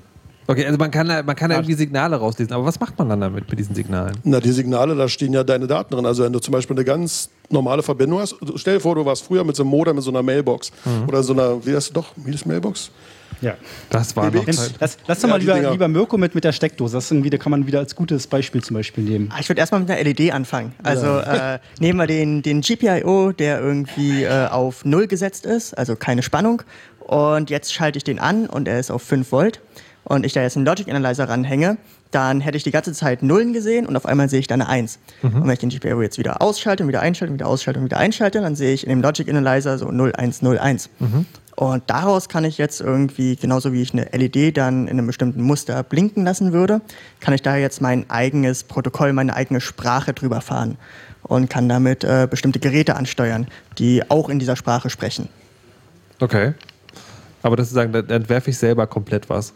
Ja, oder wenn wir jetzt diesen Funkchip, mit dem ich die Funksteckdosen ja. gesteuert habe, zum Beispiel nehmen, der spricht ein ganz bestimmtes Protokoll, also eine ganz bestimmte Sprache namens SPI.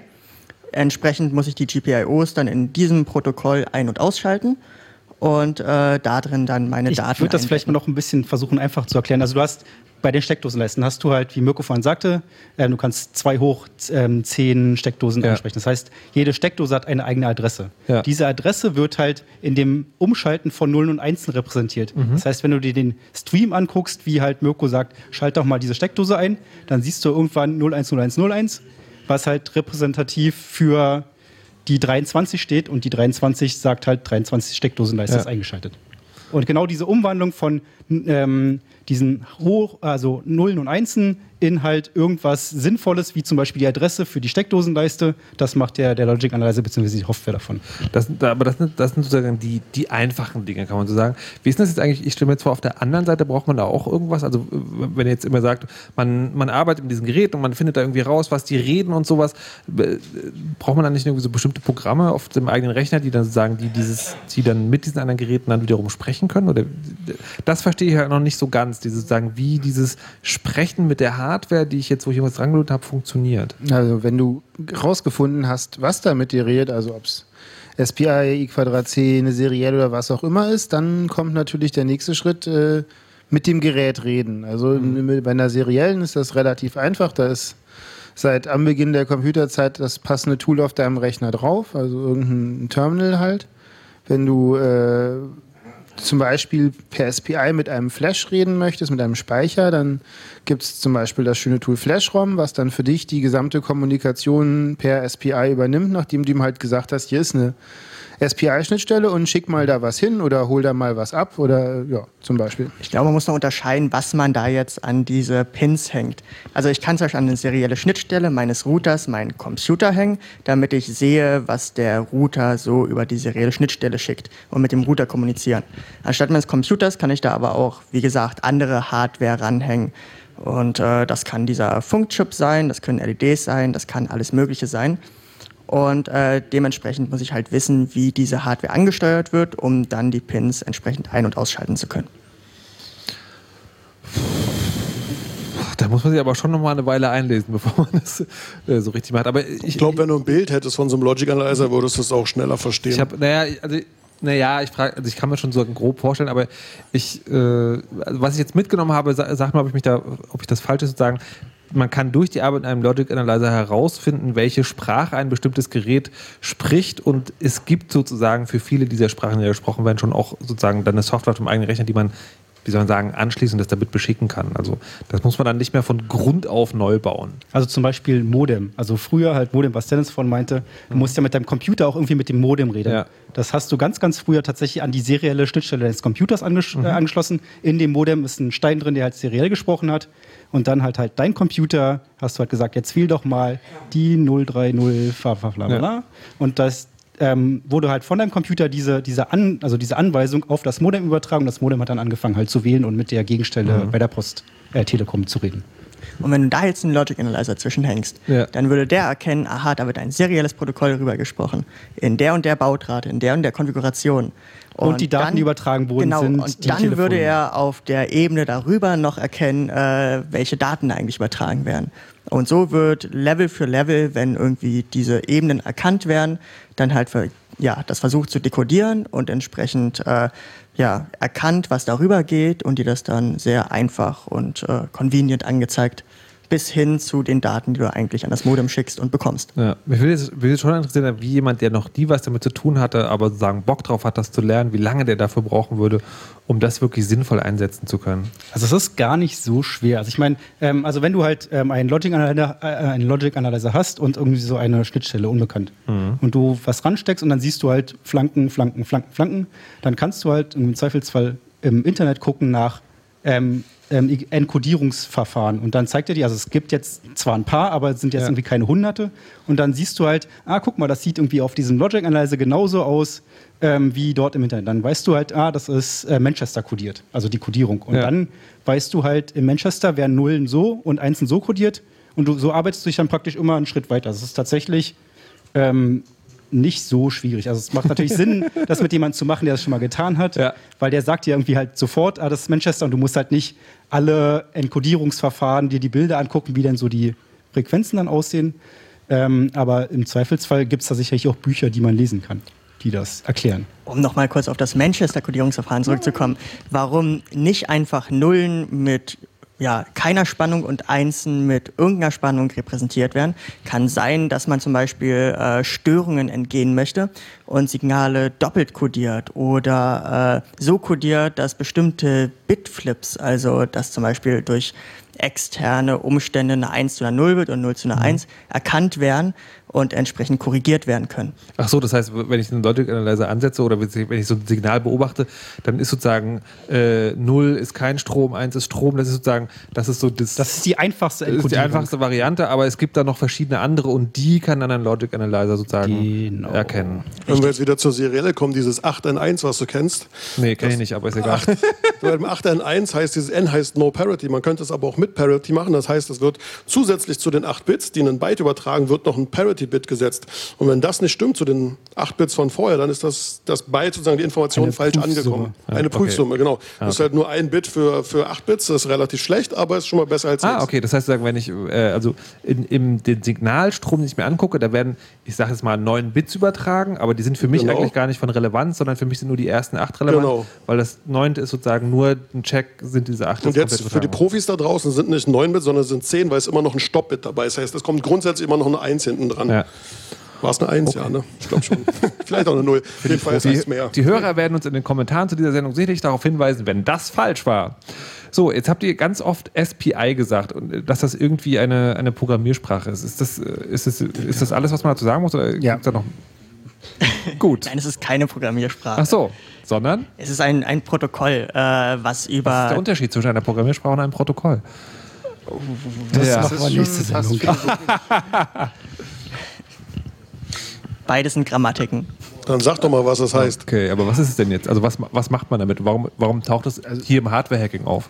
Also SPI ist ein sehr einfaches Protokoll, was man über drei Pins steuern kann, über drei GPIOs zum Beispiel. Und äh, das Tolle daran ist, ähm, dass äh, ein Pin eine Clock ist und man kann selbst bestimmen, wie schnell die Daten übertragen werden. Das heißt, äh, ich kann ganz langsam Daten übertragen oder ganz schnell. Das heißt, ich kann das mit sehr einfacher Hardware oder so sehr performanter Hardware tun. Und äh, letztendlich äh, ist es der Gegenseite, die auch diese Geschwindigkeit mitsprechen kann, dann egal. Okay. Und das ist, das, das, ist etwas, das wird halt oft verwendet und deswegen fällt das hier so oft oder ist das ja. Art Standard? Genau, also du hast eigentlich in, in fast allen Embedded Devices oder selbst auch in, in kompletten Computern und so hast du halt auf dem, auf dem Boards gewisse Busse, die da eigentlich immer sind. Das sind halt irgendwelche seriellen Schnittstellen, weil die sind einfach fürs Debuggen toll und die sind sowieso in jedem Stein drin.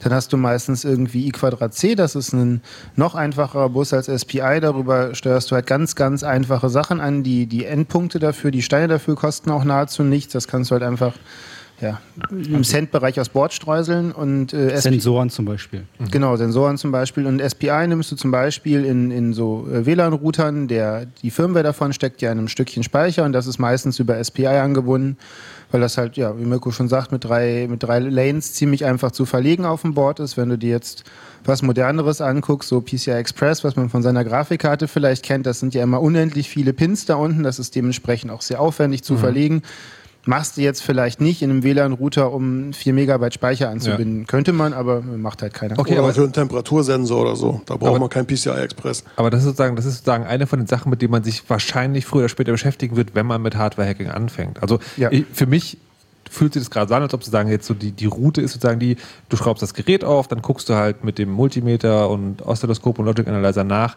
was da gesprochen wird, findest dann die Stelle, wo Daten rauskommen und da liegt dann relativ wahrscheinlich ein SPI an. Das heißt, wenn man sich dann mit diesem Protokoll Protokoll beschäftigt hat, dann kann man sozusagen, dann ist man schon sehr weit vorne bei vielen Geräten. Das ist quasi einer dieser Standards.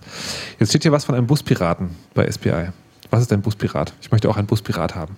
Kann ich dann kostenlos S-Bahn fahren? Was ist der Buspirat? Wenn die S-Bahn mal auf äh, elektronische Tickets umsteigt, ist das wahrscheinlich möglich, dass du das damit tun kannst. Äh, der Buspirat ist einfach ein, einer von sehr vielen äh, kleinen Platinchen, die du im Internet findest. Das Problem ist halt dein das ist ein Stückchen Kabel. Ja, ich weiß, aber gehört das zum Buspiraten? Also das, ja, das gehört auch zum Buspiraten. Wir, wir sehen hier sozusagen ein, äh, ein, ein vielfarbiges, regenbogenfarbiges Kabel, das an der einen Seite einen Stecker hat und an der anderen Seite ganz viele Pins.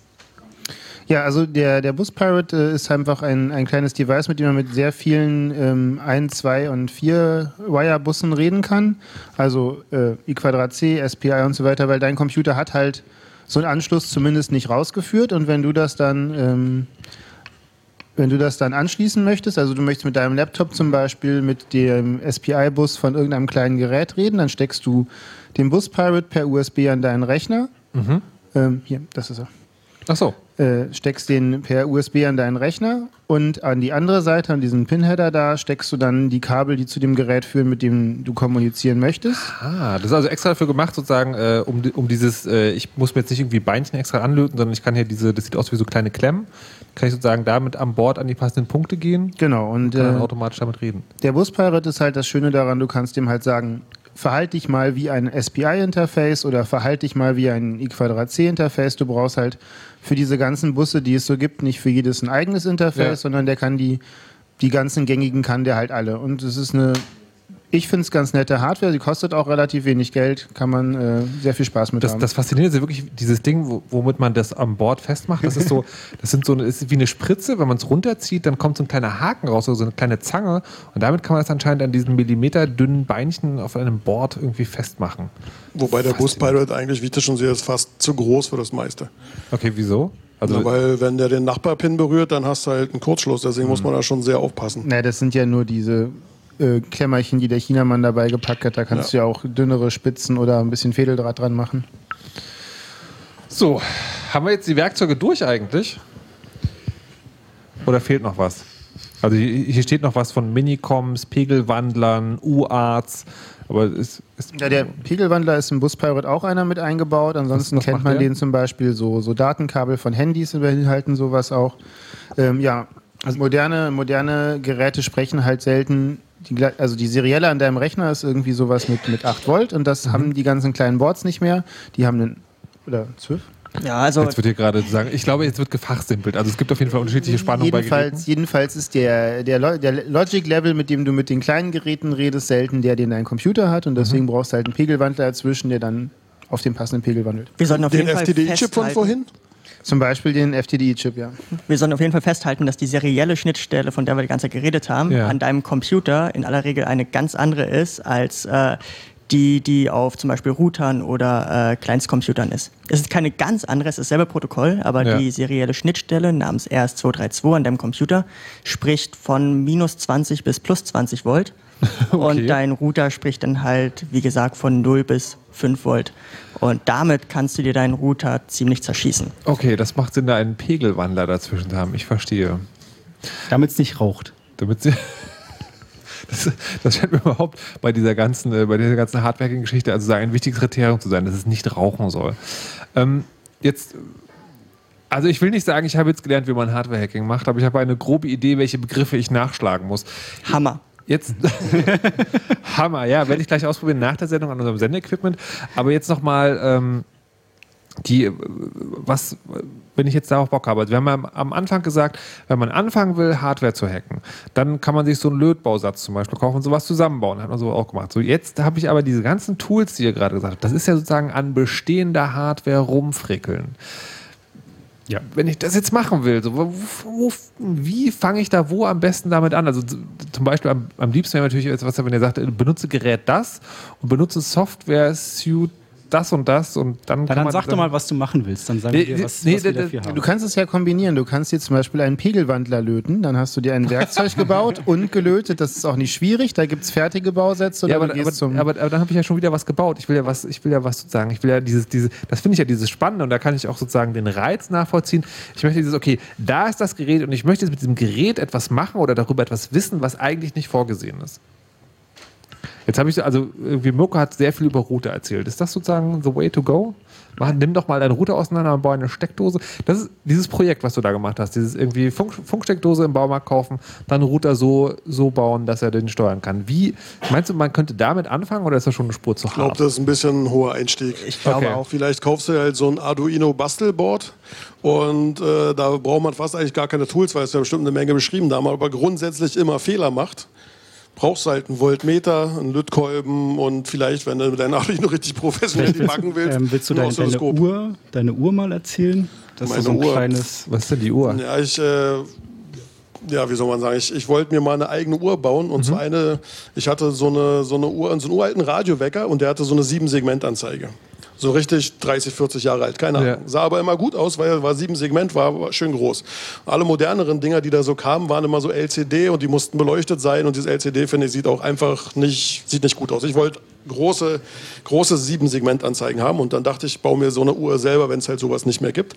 Und habe mir das halt gebaut. Und zwar dann halt noch mit ähm, diesem Funkempfang DCF 77, dass die halt ihre also Uhrzeit selber über was in den Funkweckern halt drin ist, dieser, dieser Chip, genau, quasi das so, Genau, genau. Und ich wollte das haben, einfach nur als Uhr, kein Wecker, kein gar nichts, sondern soll einfach nur sich selber ja. einstellen und die Uhr anzeigen. Und ich hatte null Ahnung von nichts damals, also nicht viel. Und musste halt alles Mögliche rausfinden, was ich für Bausteine nehme und äh, selbst äh, was ich für Widerstände nehme, damit die LEDs nicht kaputt gehen, weil die sollen ja nicht 5 Volt kriegen, sondern kriegen ja ein bisschen weniger und so weiter und so fort. Und dann muss man sich halt da so einfummeln. Und dann ist am besten noch gut, wenn man einen hat, den man fragen kann oder ja. mehrere, damit man nicht einen allzu ja. viel nervt. Und dann schlägt man halt sich so durch. Und ich habe äh, mehrere Prototypen gebaut und auch mit einem Kumpel zum, am, am, Anfang zusammen, der das eigentlich eine Menge gemacht hat. Und dann habe ich halt immer mehr selber gemacht und dann kennt man immer mehr und kann immer, immer größere Projekte wagen und so. Und so habe ich halt irgendwie angefangen. Und da brauchst du auch Lötkolben, Multimeter ist irgendwie das, das Wichtigste eigentlich. Okay, damit können wir einfach. Jetzt habe ich noch eine Frage. Ihr sagt ja, ihr seid ja gerne und schnell dabei, ne, zu sagen, also wenn jetzt jemand im Club kommt, ihr seid halt nicht die Reparierer, ne, die Computerreparierer. Wenn jetzt so, wenn jetzt jemand in dem Status ist, der sagt so, ah, ich würde das gerne mal ausprobieren, aber ah, du, du, sagst ja auch die ganze Zeit, es ist immer gut, wenn man jemanden hat, der das kennt, kann man mit sowas irgendwie, also es ist ja Dienst, Dienstag und Donnerstag ist immer offen, ne? Mhm.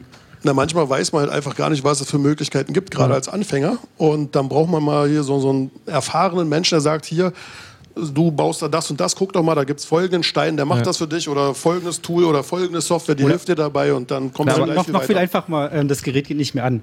Dann kann man es auch erstmal aufschrauben und gucken, irgendwie, ob jetzt irgendwie dahinter, hinter dem Schalter ja. zum Beispiel genau Spannung ankommt. Ja, die, so. die, die, Frage, die ich stellen wollte, ist, kann so jemand, der jetzt die Sendung gehört hat, sagt, geil, will ich, aber ich habe halt niemanden im sozialen Umfeld, kann er dann hierher kommen an so einem offenen Dienstag und Donnerstag und dann mal gucken? Ja, das ist immer schwierig, weil hier kommen immer eine Menge Leute, die man weiß immer nicht, wie ernst sie das meinen. Also wenn einer mit seinem großen Sack an Elektrobastelkram kommt und sagt, ich blick da nicht durch und ich will, aber das ist so ein bisschen ähnlich ja, wie die Leute, gut. die reinkommen und sagen, das sag mal, ihr seid doch hier so im Hacken und könnt nee, ihr mal schnell das Hacken beibringen nee, und dann ich mein, senken wir schon alle den Kopf. Ich meinte natürlich also, genau das nicht. Also ich glaube, wenn, wenn er irgendwie halt sagen kann, irgendwie, ja, ich habe mich die letzten drei Tage damit ja. beschäftigt, habe versucht, es selber zu machen, bin so und so weit gekommen, ja, ja. aber jetzt hänge ich hier fest. Könnt ihr mir nicht, also okay. so eine spezielle, genaue Frage stellen, dann auf jeden Fall immer, aber irgendwie halt nicht hier einfach hinschmeißen. Ja, ja, mach doch mal okay, für mich. Wir haben jetzt auch seit mehreren Monaten jede Woche fast einen Gast, der sich eine alte Drummaschine als Bausatz zusammenbaut. Okay. Und der kann das, hat das halt auch ja, 90 Prozent davon schafft er alleine, aber ab und zu fragt er mal irgendjemand hier, wie löse ich denn das am besten? Okay.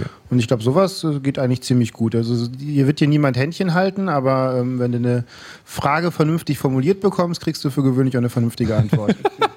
und unser Chaos Communication Congress äh, ist ja auch schon wieder sehr nah und da wird es auch wieder ganz viele Hardware-Bastler geben. Und eventuell, ich glaube jetzt hier auf dem VCFB, auf dem Vintage Computing Festival Berlin, da war ja auch so eine Reparaturecke, da saßen zwei, drei Leute, die sich sehr gut auskannten und dann konnten die Leute mit ihrer Vintage-Hardware da hinkommen und konnten sagen, hier, guck mal, mein uraltes Diskettenlaufwerk von 54 tut irgendwie nicht mehr und kannst du mal ein bisschen gucken und so. Und ich glaube, da wurden einige Sachen repariert, weil alte Sachen gehen ja doch auch immer irgendwie kaputt. Und wenn ich mich nicht recht täusche, dann äh, ist da auch der Plan, das auf dem Chaos-Kongress jetzt zwischen, zwischen Weihnachten und Neujahr auch okay. zu wiederholen. Dazu kommen wir gleich. Ich kann zum Vintage Computing Festival noch sagen, hört die letzte Chaos-Radiosendung, da ging es ganz ausführlich drum. Und wir spielen jetzt noch eine kleine Musik und dann haben wir noch eine halbe Stunde für Hardware-Hacking. Die Musik kommt von Mr. Beep, Slowing Down the Chaos. ZX48. Das ist eigentlich ein schöner Titel für diese Sendung. Slowing Down the Chaos beim Chaos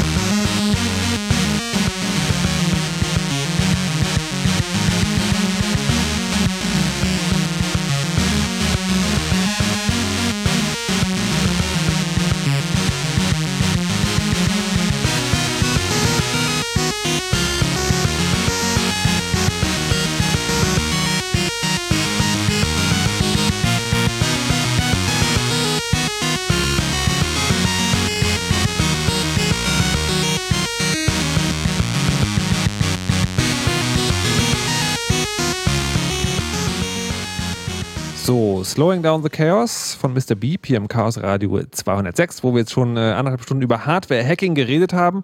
Und ähm, also, hm, wie soll ich sagen, äh, man kann es wahrscheinlich nicht eins zu eins sofort nach, nach, nachmachen, aber es ist schon ein, ein, guter Einstieg, wenn man mal grob wissen will, worum es geht. Und wir haben noch ein schönes Beispiel, beziehungsweise der Berliner Chaos Computer Club hat hier noch ein schönes Beispiel. Und zwar hängt hier im Club so eine, ein riesiges, ähm, ja, so, so eine Infotafel von, äh, die aus vielen kleinen LEDs besteht, die äh, aber irgendwie dann auch angesteuert werden. Also das äh, ist anscheinend auch gehackt worden. Was ist da los? Na, die hat der Annemeller also Magun vor vielen Jahren mal bei eBay gekauft, die sag Anzeige. Mal, sag mal erstmal, was das ist eigentlich, damit man sich... Na, wir, manche sagen, es ist ein Flughafendisplay, aber ich glaube, unseres hier war nie auf einem Flughafen. Das war also ein Vorführgerät, da stand was von Vorführung in Saal 1 und so. Es war schon in die LEDs so eingebrannt. Hm, okay. So bis, also die sind schwächer an der Stelle, ja. so ein bisschen aus, ausgelutscht. Und, aber es ist eine große Anzeige. Die kann auch in einem Flughafen gehangen haben, aber es wäre dann wahrscheinlich ein kleinerer Flughafen. Könnt ihr euch auch angucken unter streaming.media.ccc.de. So, was, wie, was musste da gehackt werden? Ich denke einfach so, das schließt mal wie ein Bildschirm an den Rechner an und dann ist gut. Na, da war halt ein, ist halt so ein kleiner Mikrocontroller drin gewesen und äh, das hat ja erstmal so funktioniert, wie wir das bekommen haben. Aber es war halt zu langsam. Es konnte nur ASCII-Zeichen anzeigen und kein Video und es war auch also ja zu langsam einfach. Mhm. Und es stand hier ein gefühltes Jahr in der Ecke und keiner hat sich mit beschäftigt. Alle Leute, die Ahnung hatten, haben sich nicht damit beschäftigt und irgendwie hatte ich Langeweile und wahrscheinlich, ich glaube, es war auch zu der Zeit, wo ich mir endlich dann doch mal nach Jahrzehnten ein eigenes äh, Multimeter gekauft habe okay. und dachte dachte ich jetzt, ich brauche irgendwas zum Hacken und ja. wollte mal loslegen und habe mir halt ein so ein Modul da ausgebaut, habe es mit nach Hause genommen und habe mich da stundenlang hingesetzt und habe halt die Leitung durchgepiept, von welcher, von welchem Anschluss das zu welchem Beinchen geht und habe mir sozusagen den Schaltplan so langsam nachgezeichnet, habe mir besorgt, da sind so Maxim-Chips drin, so für LED-Ansteuerung, habe geguckt, was es für einer ist und wie die funktionieren und worum welche Beinchen wie ankommen, welche Leitung und habe halt langsam rausgefunden, wie es funktioniert und habe dann, glaube ich, auch in der Zeit so einen kleinen äh, Arduino gehabt, so ein was Bruno ist heißt Ar Arduino, das fielst du auch schon mal. Was ist das eigentlich? Das ist auch so ein kleiner Mikrocontroller, der ist gerade ganz angesagt. Damit kann man auch, äh, gibt es schon so ein Fertig-IDE, was man sich für seinen Rechner runterladen kann oder man kann ja auch selber mit seiner Software flashen. Dann kann man halt, da sind auch so diese sogenannten GPIOs drauf, also so ein- und Ausgabeleitung. Kannst du blinken lassen. Das kannst du blinken lassen. So. Ist, aber das ist auch so ein, das ist so ein Ding, was auch so ein äh, pädagogisches, also ist direkt dafür gemacht, dass man damit das auch lernen das, das kann. Das hat eine Designhochschule ursprünglich losgetreten, weil in die das, Italien. Genau, weil die das Problem hatten, dass diese Designstudenten ja keine Technikstudenten waren, aber ja. heute muss ja alles blinken und da haben sie halt versucht, etwas zu entwickeln, womit man möglichst leicht, äh, ohne viel Programmierkenntnisse in einer sehr einfachen Sprache Lämmchen blinken, kleine mhm. Motörchen bewegen kann. Also die Hardware. haben den Chip nicht erfunden, aber die, die Entwicklungsumgebung dafür und das ganze Board halt. Genau, das, das gibt es bis heute noch. Das ist auch so eine Art Standard. Das ist so ein bisschen, nicht wie Raspberry Pi, aber deren Erfolg war dadurch, dass sie halt ganz viele davon gekauft ja. haben und deswegen gibt es ganz viele Internetseiten, die sich damit beschäftigen und Aufsätze, sogenannte Shields anbieten und dann kann man da ganz viel mitmachen und jedenfalls so einen hatte ich, habe den dann halt an dieses Modul, was ich hatte, angeschlossen und habe halt so lange gebastelt und programmiert und gemessen und getan, bis ich halt das selber geschafft habe, Daten in diese, diese eine Leiste, die ich da mitgenommen habe, irgendwie reinzuschieben. Und mhm. als ich das dann hatte, dachte ich, okay, dann jetzt immer mehrere Leisten und dann mal alle Leisten. Und so habe ich mich langsam halt nach vorne gearbeitet und über die Jahre wurde es dann mal besser, besser, schneller, schneller. Und bis es halt heute so ist, wie es ist. Jetzt kann man ja wirklich sozusagen, also müsst ihr vorstellen, äh, wie, wie auf dem Flughafen sozusagen schon diese Anzeigen, wo halt Abflug und Anflug äh, angegeben werden, aber man kann jetzt Videos drauf gucken und das ging ja, also das, gar damals ging es gar nicht, da konnte man zugucken, wie die Zeichen so langsam ins Display geschoben ja, also wurden. wirklich so wie, wie früher so die Flap-Display, äh, ja, Flap-Dinger, wo es halt wirklich alle, alle paar Sekunden hat es mal irgendwie die, die Dings umgeschaltet. Und inzwischen ist es also das, Hertz wenn ihr, Video. Wenn ihr Hardware sozusagen, Hardware-Hacking anfangt, könnte das eines sein, was dann später, wenn ihr richtig fit seid, äh, an den Start kommen kann. So, jetzt haben wir noch so ein paar Sachen für Leute, die anfangen. Wir haben schon geklärt, irgendwie, wenn man eine konkrete Frage hat und irgendwie schon so auf dem halben Weg ist, dann kann man auch gerne herkommen und mal gucken, ob jemand helfen kann. Aber jetzt zum Anfang, habt ihr so ein paar Quellen gesammelt, wo man, wo ihr sagt, okay, damit könnte man vielleicht an den Start gehen und mal so gucken, wie man ganz von vorne anfängt. Also so ein Arduino habe ich jetzt äh, schon gehört, das kann man da schon auch machen oder so Bausätze zum selber löten kaufen. Aber was gibt es denn noch? Also für die Inspiration kann man sich, äh, gibt es da so eine Webseite, die Hardware-Hacks sammelt. Äh, das ist hackaday.com mhm. und die listet äh, immer mal wieder interessante Hardware-Hacks auf, wo man äh, als normal sterblicher Mensch eigentlich gar nicht drauf kommt, was man so mit welchen Geräten noch so anstellen kann. Und das ist äh, da durchzuscrollen und sich das anzugucken, was da Leute gemacht haben. Ist Aber ist das, ist das sozusagen, ist das eher so, äh, guck mal hier, das sieht geil aus oder auch so mit Anleitung? Ähm, das, also das ist dann immer so eine kurze Zusammenfassung mhm. und verweist dann äh, meistens auf so Blogposts, wo die Leute, die das gemacht haben, äh, beschreiben, wie sie darauf gekommen sind, was sie genau gemacht haben, äh, Source Code zur Verfügung stellen, Tools, die sie verwendet haben. Das ist okay. schon meistens sehr elaboriert alles. Alles klar, sehr schön. Also zum Beispiel ähm, der Roomba, dieser automatische Saugstauber, äh, ja. Staubsauger, der halt irgendwie immer nur rechts rumfährt und die hätten halt gern, dass er links rumfährt ja. und dann gibt es zum Beispiel hier, du musst das und das machen und dann fährt er auch links rum. Ah, okay, sehr cool. Sehr schön. Was gibt's noch? Ja, es gibt ein, ein tolles Buch, ähm, Hacking the Xbox heißt das, von Bunny Hang, Hung. Äh, äh, das ist jemand, der sich sehr viel mit ähm, Hardware beschäftigt und äh, in diesem Buch hat er niedergelegt, wie er sich damals äh, die erste Spielekonsole, diese Xbox, äh, mhm. geschnappt hat und halt versucht hat, die zu hacken. Und äh, als er damit angefangen hat, war er halt auch noch relativ unversiert und hat sich seine ganzen Tools nach und nach erarbeitet und selber ähm, entwickelt und erzählt halt, wie das alles so passiert ist. Ist sehr schön zu lesen und gibt einem auf jeden Fall einen tollen Einblick in, was man so machen kann und ähm, wie, wie man so dahinter kommt, wie man selber dahinter kommt, wie was funktioniert. Also auch so die Basics, leider halt inzwischen auch schon wieder ein bisschen älter, ja. aber so wirklich die Grundlagen findet man da relativ. Ja, aber so eine Xbox zum Hacken ist ja dafür auch nicht mehr so teuer. genau, und das Buch kann, kann man, man, auch kaputt machen. Kann man auch kostenlos online bzw. als E-Book mhm. lesen oder sich halt kaufen. Gibt es auf hackingxbox.com. Die, äh, wie ist es überhaupt Spielekonsole? Weil ich erinnere mich noch, dass wir damals bei der PlayStation 1 äh, tatsächlich von Hand äh, einen Chip raufgelötet haben, um äh, äh, Homebrew-Software laufen zu lassen. Hast, hast du das gemacht? Äh, in, äh, ich, glaube, ich habe es mal versucht, es hat nicht geklappt und wir hatten dann im Freundeskreis sozusagen den, den, Spezialexperten dafür. Wie ist denn das heute eigentlich? Wisst ihr das? Also spielt das bei, bei Konsolen überhaupt noch eine Rolle? Also, Weil ich habe das letzte Mal, als ich von einem, von einem Konsolenhack gehört habe, da war das auf einem Kongress für die PlayStation 3 und da ging es irgendwie um Superkryptographie und weiß der Geier was. Also wie ich vorhin auch schon meinte, irgendwie das die Hardwarehacken ist eigentlich die Vorstufe für Software. Ja. Heutzutage ist überall Software drin.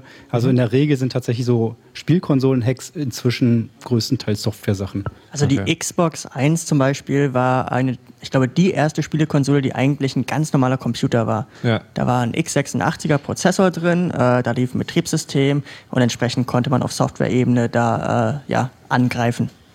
Okay. So, gibt es noch mehr äh, Anlaufstellen für Neulinge? Also die äh, Betreiber der Hackaday-Seite veranstalten ein Event in München am, 3, am 13. November 13. und äh, äh, haben dazu die ERFA-Kreis, also die CCC-Ableger in ganz Deutschland, mhm. Äh, eingeladen und äh, da werden mit Sicherheit sehr interessante Projekte präsentiert. Ist das, also Hackaday ist sozusagen, ist das jetzt was Einmaliges oder ist das eine Veranstaltung, die häufiger stattfindet? Also die kommen ja aus Amerika, dort gibt es das schon öfter. In Deutschland ist es, glaube ich, das erste Mal. Ich glaube auch, ja. Okay. Ja, dann, äh, was vielleicht noch äh, zu nennen wäre, wenn man sich erstmal so ganz grundlegend mit, wie die ganzen Rechner und so funktionieren, äh, die Fiona, die neulich auch mal beim Chaos Radio äh, dabei war, Nee, war sie nicht, sie war ja krank. Sie wollte dabei sie soll, sein. nächste Mal. Sie, genau, äh, die hatte einen Podcast dazu, Noobcore heißt der, wo sie äh, sehr einfach äh, den Leuten erklärt, wie Computer funktionieren. Das mhm. ist sicherlich auch ein schöner Einstieg. Dann gibt es äh, eine, naja, es ist eine Firma, Adafruit heißen sie, die machen sehr viel kleine Bausätze. Du fragtest ja vorhin nach Bausätzen und sie haben auch unter learn.adafruit.com sehr schön geschriebene How-Tos, wie man äh, sehr einfach Dinge machen kann und äh, sehr schön erklärt, wie das alles funktioniert. Okay. So, das sind die Dinge, mit denen ihr euch beschäftigen könnt, wenn ihr das äh, mal anfangen wollt. So, bevor wir dann äh, zu, den, zu den Hausmeistereien am Ende noch kommen, da gibt es noch so ein paar Termine anzukündigen. Die, äh, was ist denn jetzt sozusagen, also zwei Fragen an jeden von euch nochmal. Das eine ist, äh, was ist euer nächstes Projekt? Und das andere ist, was würdet ihr gerne mal sehen? Also, wo denkt ihr so, da müsste eigentlich mal jemand? Dennis, fang, fang mal an. Das nächste Hardware-Projekt. Ja. Weiß ich gerade gar nicht. Ein anderer erstmal zuerst, ich muss überlegen. okay. Starbucks? Fangen wir bei Mirko an. Ich muss auch überlegen. Was? Ist, ist, ist das sozusagen, ist Hardware-Hacking nichts, was man sozusagen, was man längerfristig plant, sondern also, ist, es, immer so, dann fällt einem das Gerät mal auf den Fuß und denkt man, ah, jetzt könnte ich aber auch mal? Eigentlich ist es genau so. Also irgendwie macht das Gerät nicht genau das, was man möchte oder zu wenig oder mhm. äh, die, die Schmerzschwelle ist überschritten, wo man denkt, ach verdammt, jetzt äh, kann ich das nicht mehr aussitzen, sondern äh, muss da mal Hand anlegen ja, also und versucht die Situation zu verbessern. Ähm, Hardworking so im, im, ganz klassischen Sinne auch. Ähm, mein nächstes Projekt wird ähm, sich mit Fußfesseln beschäftigen. Also das Ding, die Dinger, die halt die Gefangenen ja. an den Fuß kriegen. Hast du da Scheiß gemacht, Starbuck? Nee, ich, ich, ich habe tatsächlich keinen. Ähm, aber ich also würde mir halt vorbei. gerne mal tatsächlich auch so die Sicherheit von ihm angucken. Also ja. wie hardwaremäßig fest, äh, sichergestellt wird, dass das nicht abgenommen werden kann, ja. was da so für Hardware drin ist, zum Beispiel ein GPS-Modul, ein GSM-Modul, wie die miteinander kommunizieren und wann sie was tun. Ähm, das ist halt. Hast du, hast du, schon eine Schätzung, wie hoch der Verbrauch sein wird? Das Problem ist, äh, man kann sie tatsächlich nicht kaufen in Deutschland mhm. und auch in Amerika nicht. Man, sie werden halt verliehen an den Staat oder an die, an ja. die Gefängnisse. Ähm, Alibaba hat sie im 5000er Stückzahl als kleinstes, glaube ich. Das Was? heißt, wenn, wenn ich welche habe, dann habe ich genug. Okay, das, äh, also die, die Beschaffung ist tatsächlich derzeit das, das Problem. Crowdfunding für 5000 äh, Fußfesseln kaufen. Na, ich versuche einfach ein Verbrechen begehen. ähm, ich versuche irgendwie halt mal so leihweise, ja. oder beziehungsweise die geben mir immer so. Könnten Sie mir mal ein Muster schicken? Genau, ein, ein also Muster. Alle Kleinkriminellen, die so ein Ding haben und sowieso auf der Flucht sind die, und die den abgemacht haben können, bitte mal hierher schicken. das das wäre tatsächlich. Ich, ich weiß, oder einfach weiß, nachts um drei bei Starbucks klopfen, wenn sie noch am Fuß ist. Ich weiß nicht genau, ob ich das jetzt nochmal irgendwie kommentieren sollte. Äh, oh Gott. Na gut. So, Peter, hast du noch ein Projekt? Äh, ja, es liegt äh, momentan unten im Keller, ähm, dieses Amazon Fire TV, so das Apple TV für die Nicht-Ei-Besitzer. Ja. Ähm, das äh, ist in der europäischen Version leider momentan noch nicht routbar oder hackbar und ähm, da sitzen wir gerade dran und schauen mal, was man da noch so machen kann. In, inwiefern, was man da noch so machen kann? Mm, naja, also genau das, was wir vorhin so angesprochen haben. Ähm, die Schnittstellen auf dem Board sind mittlerweile alle bekannt und jetzt ist die Frage, wie man über eine der Schnittstellen dem Gerät andere Software äh, zu, zum Booten gibt, als es von Werk aus hatte, damit es das tut, was man will. Und das macht man tatsächlich dann sagen, indem man sich irgendwie so Datenströme anguckt und sagt, so, da schicke ich vielleicht nochmal ein umgekipptes Bit rein und dann ist das alles anders. In, hoffentlich muss es nicht so weit gehen. Der momentane Plan ist ein bisschen einfacher. Also diese auf der Platine von dem Board ist ja wiederum ein, ein Flash-Speicher, in diesem Fall etwas, was so ähnlich funktioniert wie eine SD-Karte. Mhm. Und die Hoffnung ist, mit, dieser, mit diesem Flash-Speicher reden zu können, ohne ihn vorher von dem Board runterkratzen zu müssen, weil der leider außen keine Beinchen hat, wo man sich einfach dranhängen kann. Mhm. Und wenn das klappt, dann kann man mit ihm halt reden, so ähnlich als wäre es eine SD-Karte und dann kann man einfach die Software reintun, die man da drin haben möchte. Zumindest okay. so der Plan. Alles klar. Dennis, hast du noch was? Ist dir noch was eingefallen? Nee, ich habe schon überlegt die ganze Zeit, mir ist nichts eingefallen gerade. Aber es kommt auf jeden Fall immer irgendwie was. Und Software deiner, machen wir auch noch so. Ja wir machen ja nicht nur, das ist ja kein wirkliches Hardware, da wird dann Strom die, angeschlossen und fertig. Mirko, noch ganz kurz, du bist ja bei den, bei den Freifunkern auch. Ist es da, äh, du hast jetzt schon ganz viel von Routern auch erzählt, ist es auch irgendwie mit Antennenbauen und sowas, ist es auch Hardware-Hacking oder ist das eigentlich... Oh ja, in der Tat. Ähm, aber ich, oh ja, das, ist, äh, das, ist das fragst du mich jetzt fünf Minuten vor Ende der Sendung. In der Seabase immer passiert äh, in Berlin und äh, Antennenbau ist so ein Voodoo-Thema, weil ähm, man sieht einfach nicht, was da durch die Luft, was da über den Äther geht. Ja. Und man äh, erinnert sich, glaube ich, noch, oh, jeder hat es mal gemacht, irgendwie so eine Antenne in der Hand gehabt und versucht, die so zu richten, dass irgendwie der Fernsehempfang besser wurde mit dem Hammer. Äh, und ähm, man kann halt nicht, also das äh, Ganze als normaler Nutzer auf äh, theoretischem Niveau nachzuvollziehen, ist mhm. einfach schlichtweg unmöglich. Also es gibt ja nicht einfach Tools, die man sich für wenig Geld kaufen kann, wo man dann sieht, in welche Richtung genau diese Wellen gehen und wo man die Antenne aufzustellen hat, wo man sie zu verbessern hat. Ähm, das ist alles irgendwie ja ein großes äh, Trial and Error. Und äh, das äh, wurde exzessiv in der Seabase praktiziert und äh, ja, zum, zum Optimum gebracht, sodass da Antennen gebaut wurden, womit man WLAN-Richtfunkstrecken von einem Bezirk in den nächsten gebaut hat. Und aber das waren auch immer Erfolgsgeschichten. Das, das, ist sozusagen, das ist jetzt so, dass ihr da am Ende seid. Also da ist quasi jetzt das fertig und ihr habt für, wenn ihr irgendwo Antennen aufs Dach setzt, habt ihr dann halt auch schon fertige Baupläne zumindest. Genau, ja. Okay. Tja, falls ihr noch was zu forschen habt, könnt ihr es gerne in die Kommentare zur Sendung schreiben. Wir sind dann, glaube ich, mit dem Hardware-Hacking auch durch. Ist der denn hier im Saal? Schreit jetzt gleich noch einer, nein, ich möchte auch noch was sagen. Schreit der Saal? Die schlafen alle schon. Ich, ich brauche, ich brauche das nächste Mal für so ein, so ein Tumbleweed-Geräusch äh, für, für meine Soundkarte. Ähm, so, es gibt aber noch ein paar Termine, die ihr ansagen wolltet. Also äh, ich vermute zumindest mal, dass es am Ende des Jahres einen Kongress gibt. Es gibt zum Ende des Jahres einen Kongress. Das ist ja verrückt. Und zwar den 31. Ähm, vom 26. Dezember bis zum 30. Dezember. Vom 26. schon. Nicht 27. 27. Also sind eher am 26. schon da. Okay, verstehe. Wenn Leute noch viel mithelfen wollen, dann kommen die schon einen Tag früher. Ja. Oder Also zwei Tage. es, Offiziell am es, 27. es geht am 27. geht der Kongress los und sozusagen alle, die früher da sind, sind die armen Schweine, die arbeiten müssen. Und es wird einen Hardware- und Making-Track geben, wo genau solche Hardware-Hacks präsentiert werden, auch auf dem Kongress. Und es wird eine Reihe von Workshops geben, wo man dann auch hands-on äh, ja, nachmachen, mitmachen kann, gezeigt bekommt, was alles so möglich ist und so weiter. Okay, gibt's, ähm, gibt's schon Tickets? Äh, nein, aber bald. Gibt's genug Tickets? Ähm, es gibt dieses Jahr genug Tickets. Doch, doch, doch, doch. Okay, sehr schön. Gibt es noch äh, andere Dinge, die anzusagen sind? Ich lese hier noch etwas von einem Heidelberg. Ähm, also es gibt, äh, wie auch, glaube ich, fast alle letzten Jahre die RGB2R. Was ist das? Ähm, ich weiß nicht genau, was ist ausgesprochen. Doch, Root Get Back to the Root. Also es ist ein Retro-Gaming-Event, also sozusagen wie die ähm, Vintage Computing, halt bloß mit ähm, Spielen. Das heißt, da hast du einen alten C64 oder deinen Super NES oder noch viel ältere Hardware, so Pong und sowas. Ja. Ähm, und sie treffen sich in Heidelberg ähm, vom 31.10. bis 2.11. Und ähm, einfach mal nach RGB2R googeln und dann findet man die nötigen Informationen. Und dann kommt Pfiff nach Berlin. Das ist bald, das ist dieses Wochenende. Das, ist, dieses jetzt Wochenende. sozusagen. Das ist, ist quasi, also Ihr wenn die, Sendung, wenn die. Sendung vorbei ist, dann, äh, dann geht's los. In der Tat, geht aber bis 2.11. Äh, was ist Pfiff? Was machen die hier in Berlin? Was passiert da? Was ist da los? Das ist das äh, Forum für InformatikerInnen für Frieden und gesellschaftliche Verantwortung.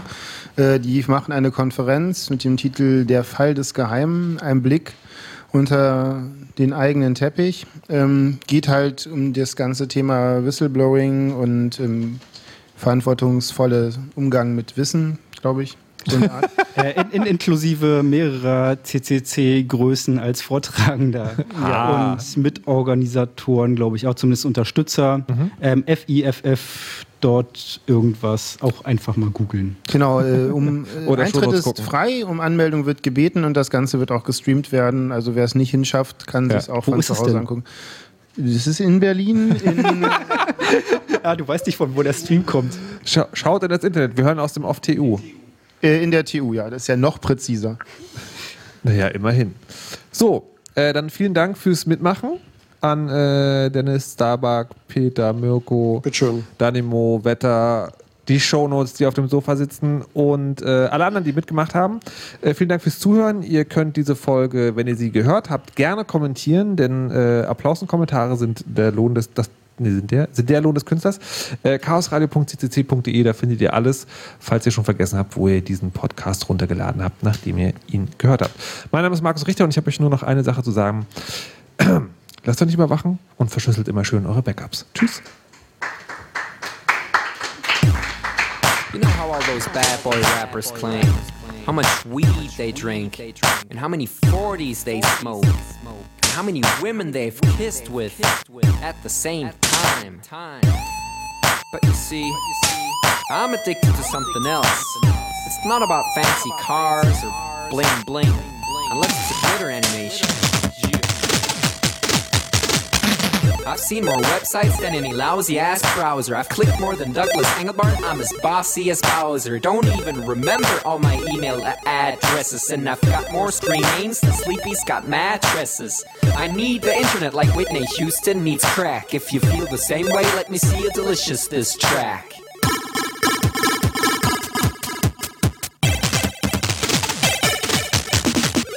I spent more time online than Tim Berners-Lee. When I go to a club, it's mostly a surf club, you see. I've pal paid more money than you've got pictures on Flickr. They call me the Uber YouTuber, MySpace clicker. I love amateur homepages and dirt style design. The interweb's a ghetto full of gustatory crime.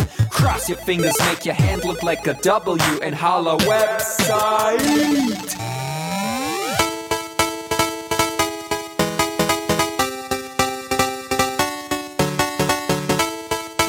My future girlfriend. This is what I sound like. Uh, Nick upping it up. Check your birthday, keep on fucking it up. What? All my bitches up in the club. Let me see you shaking it, don't stop. Rub it down, bounce around, wiggle every pound. Get it to the hyper ground. Everybody dance, jump if you like it, this sound. Feel the bass drop, hear the beat pop. What you gon' do? Time to take off, climb the rooftop, jump out of your shoe. It goes oohs, oohs, happy face balloons, unfadable pokey tunes, dance moves from shitty cartoons, really hot wounds hung over afternoons. The club's full with the whole sweaty nation. That seems out of the wrong medication. Rave invasion, it's a V-Thing. Moin, kein Punkt, Jock, Peng. 1, 2, Polizei, 3, 4, Polizei, 5, 6, halbe 6, 7, 8, bitte nach. It's an index finger party.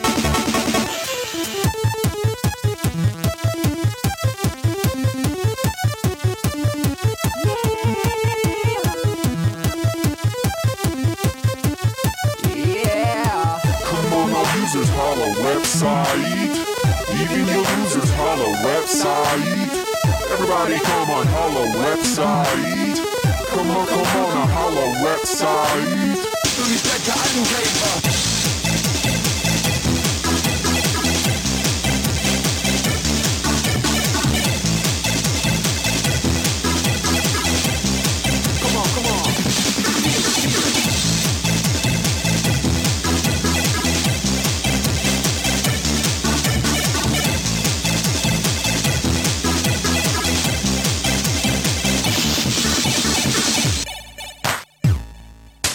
forget I'm in your extended network. Biatch. Expo 2000. Blah.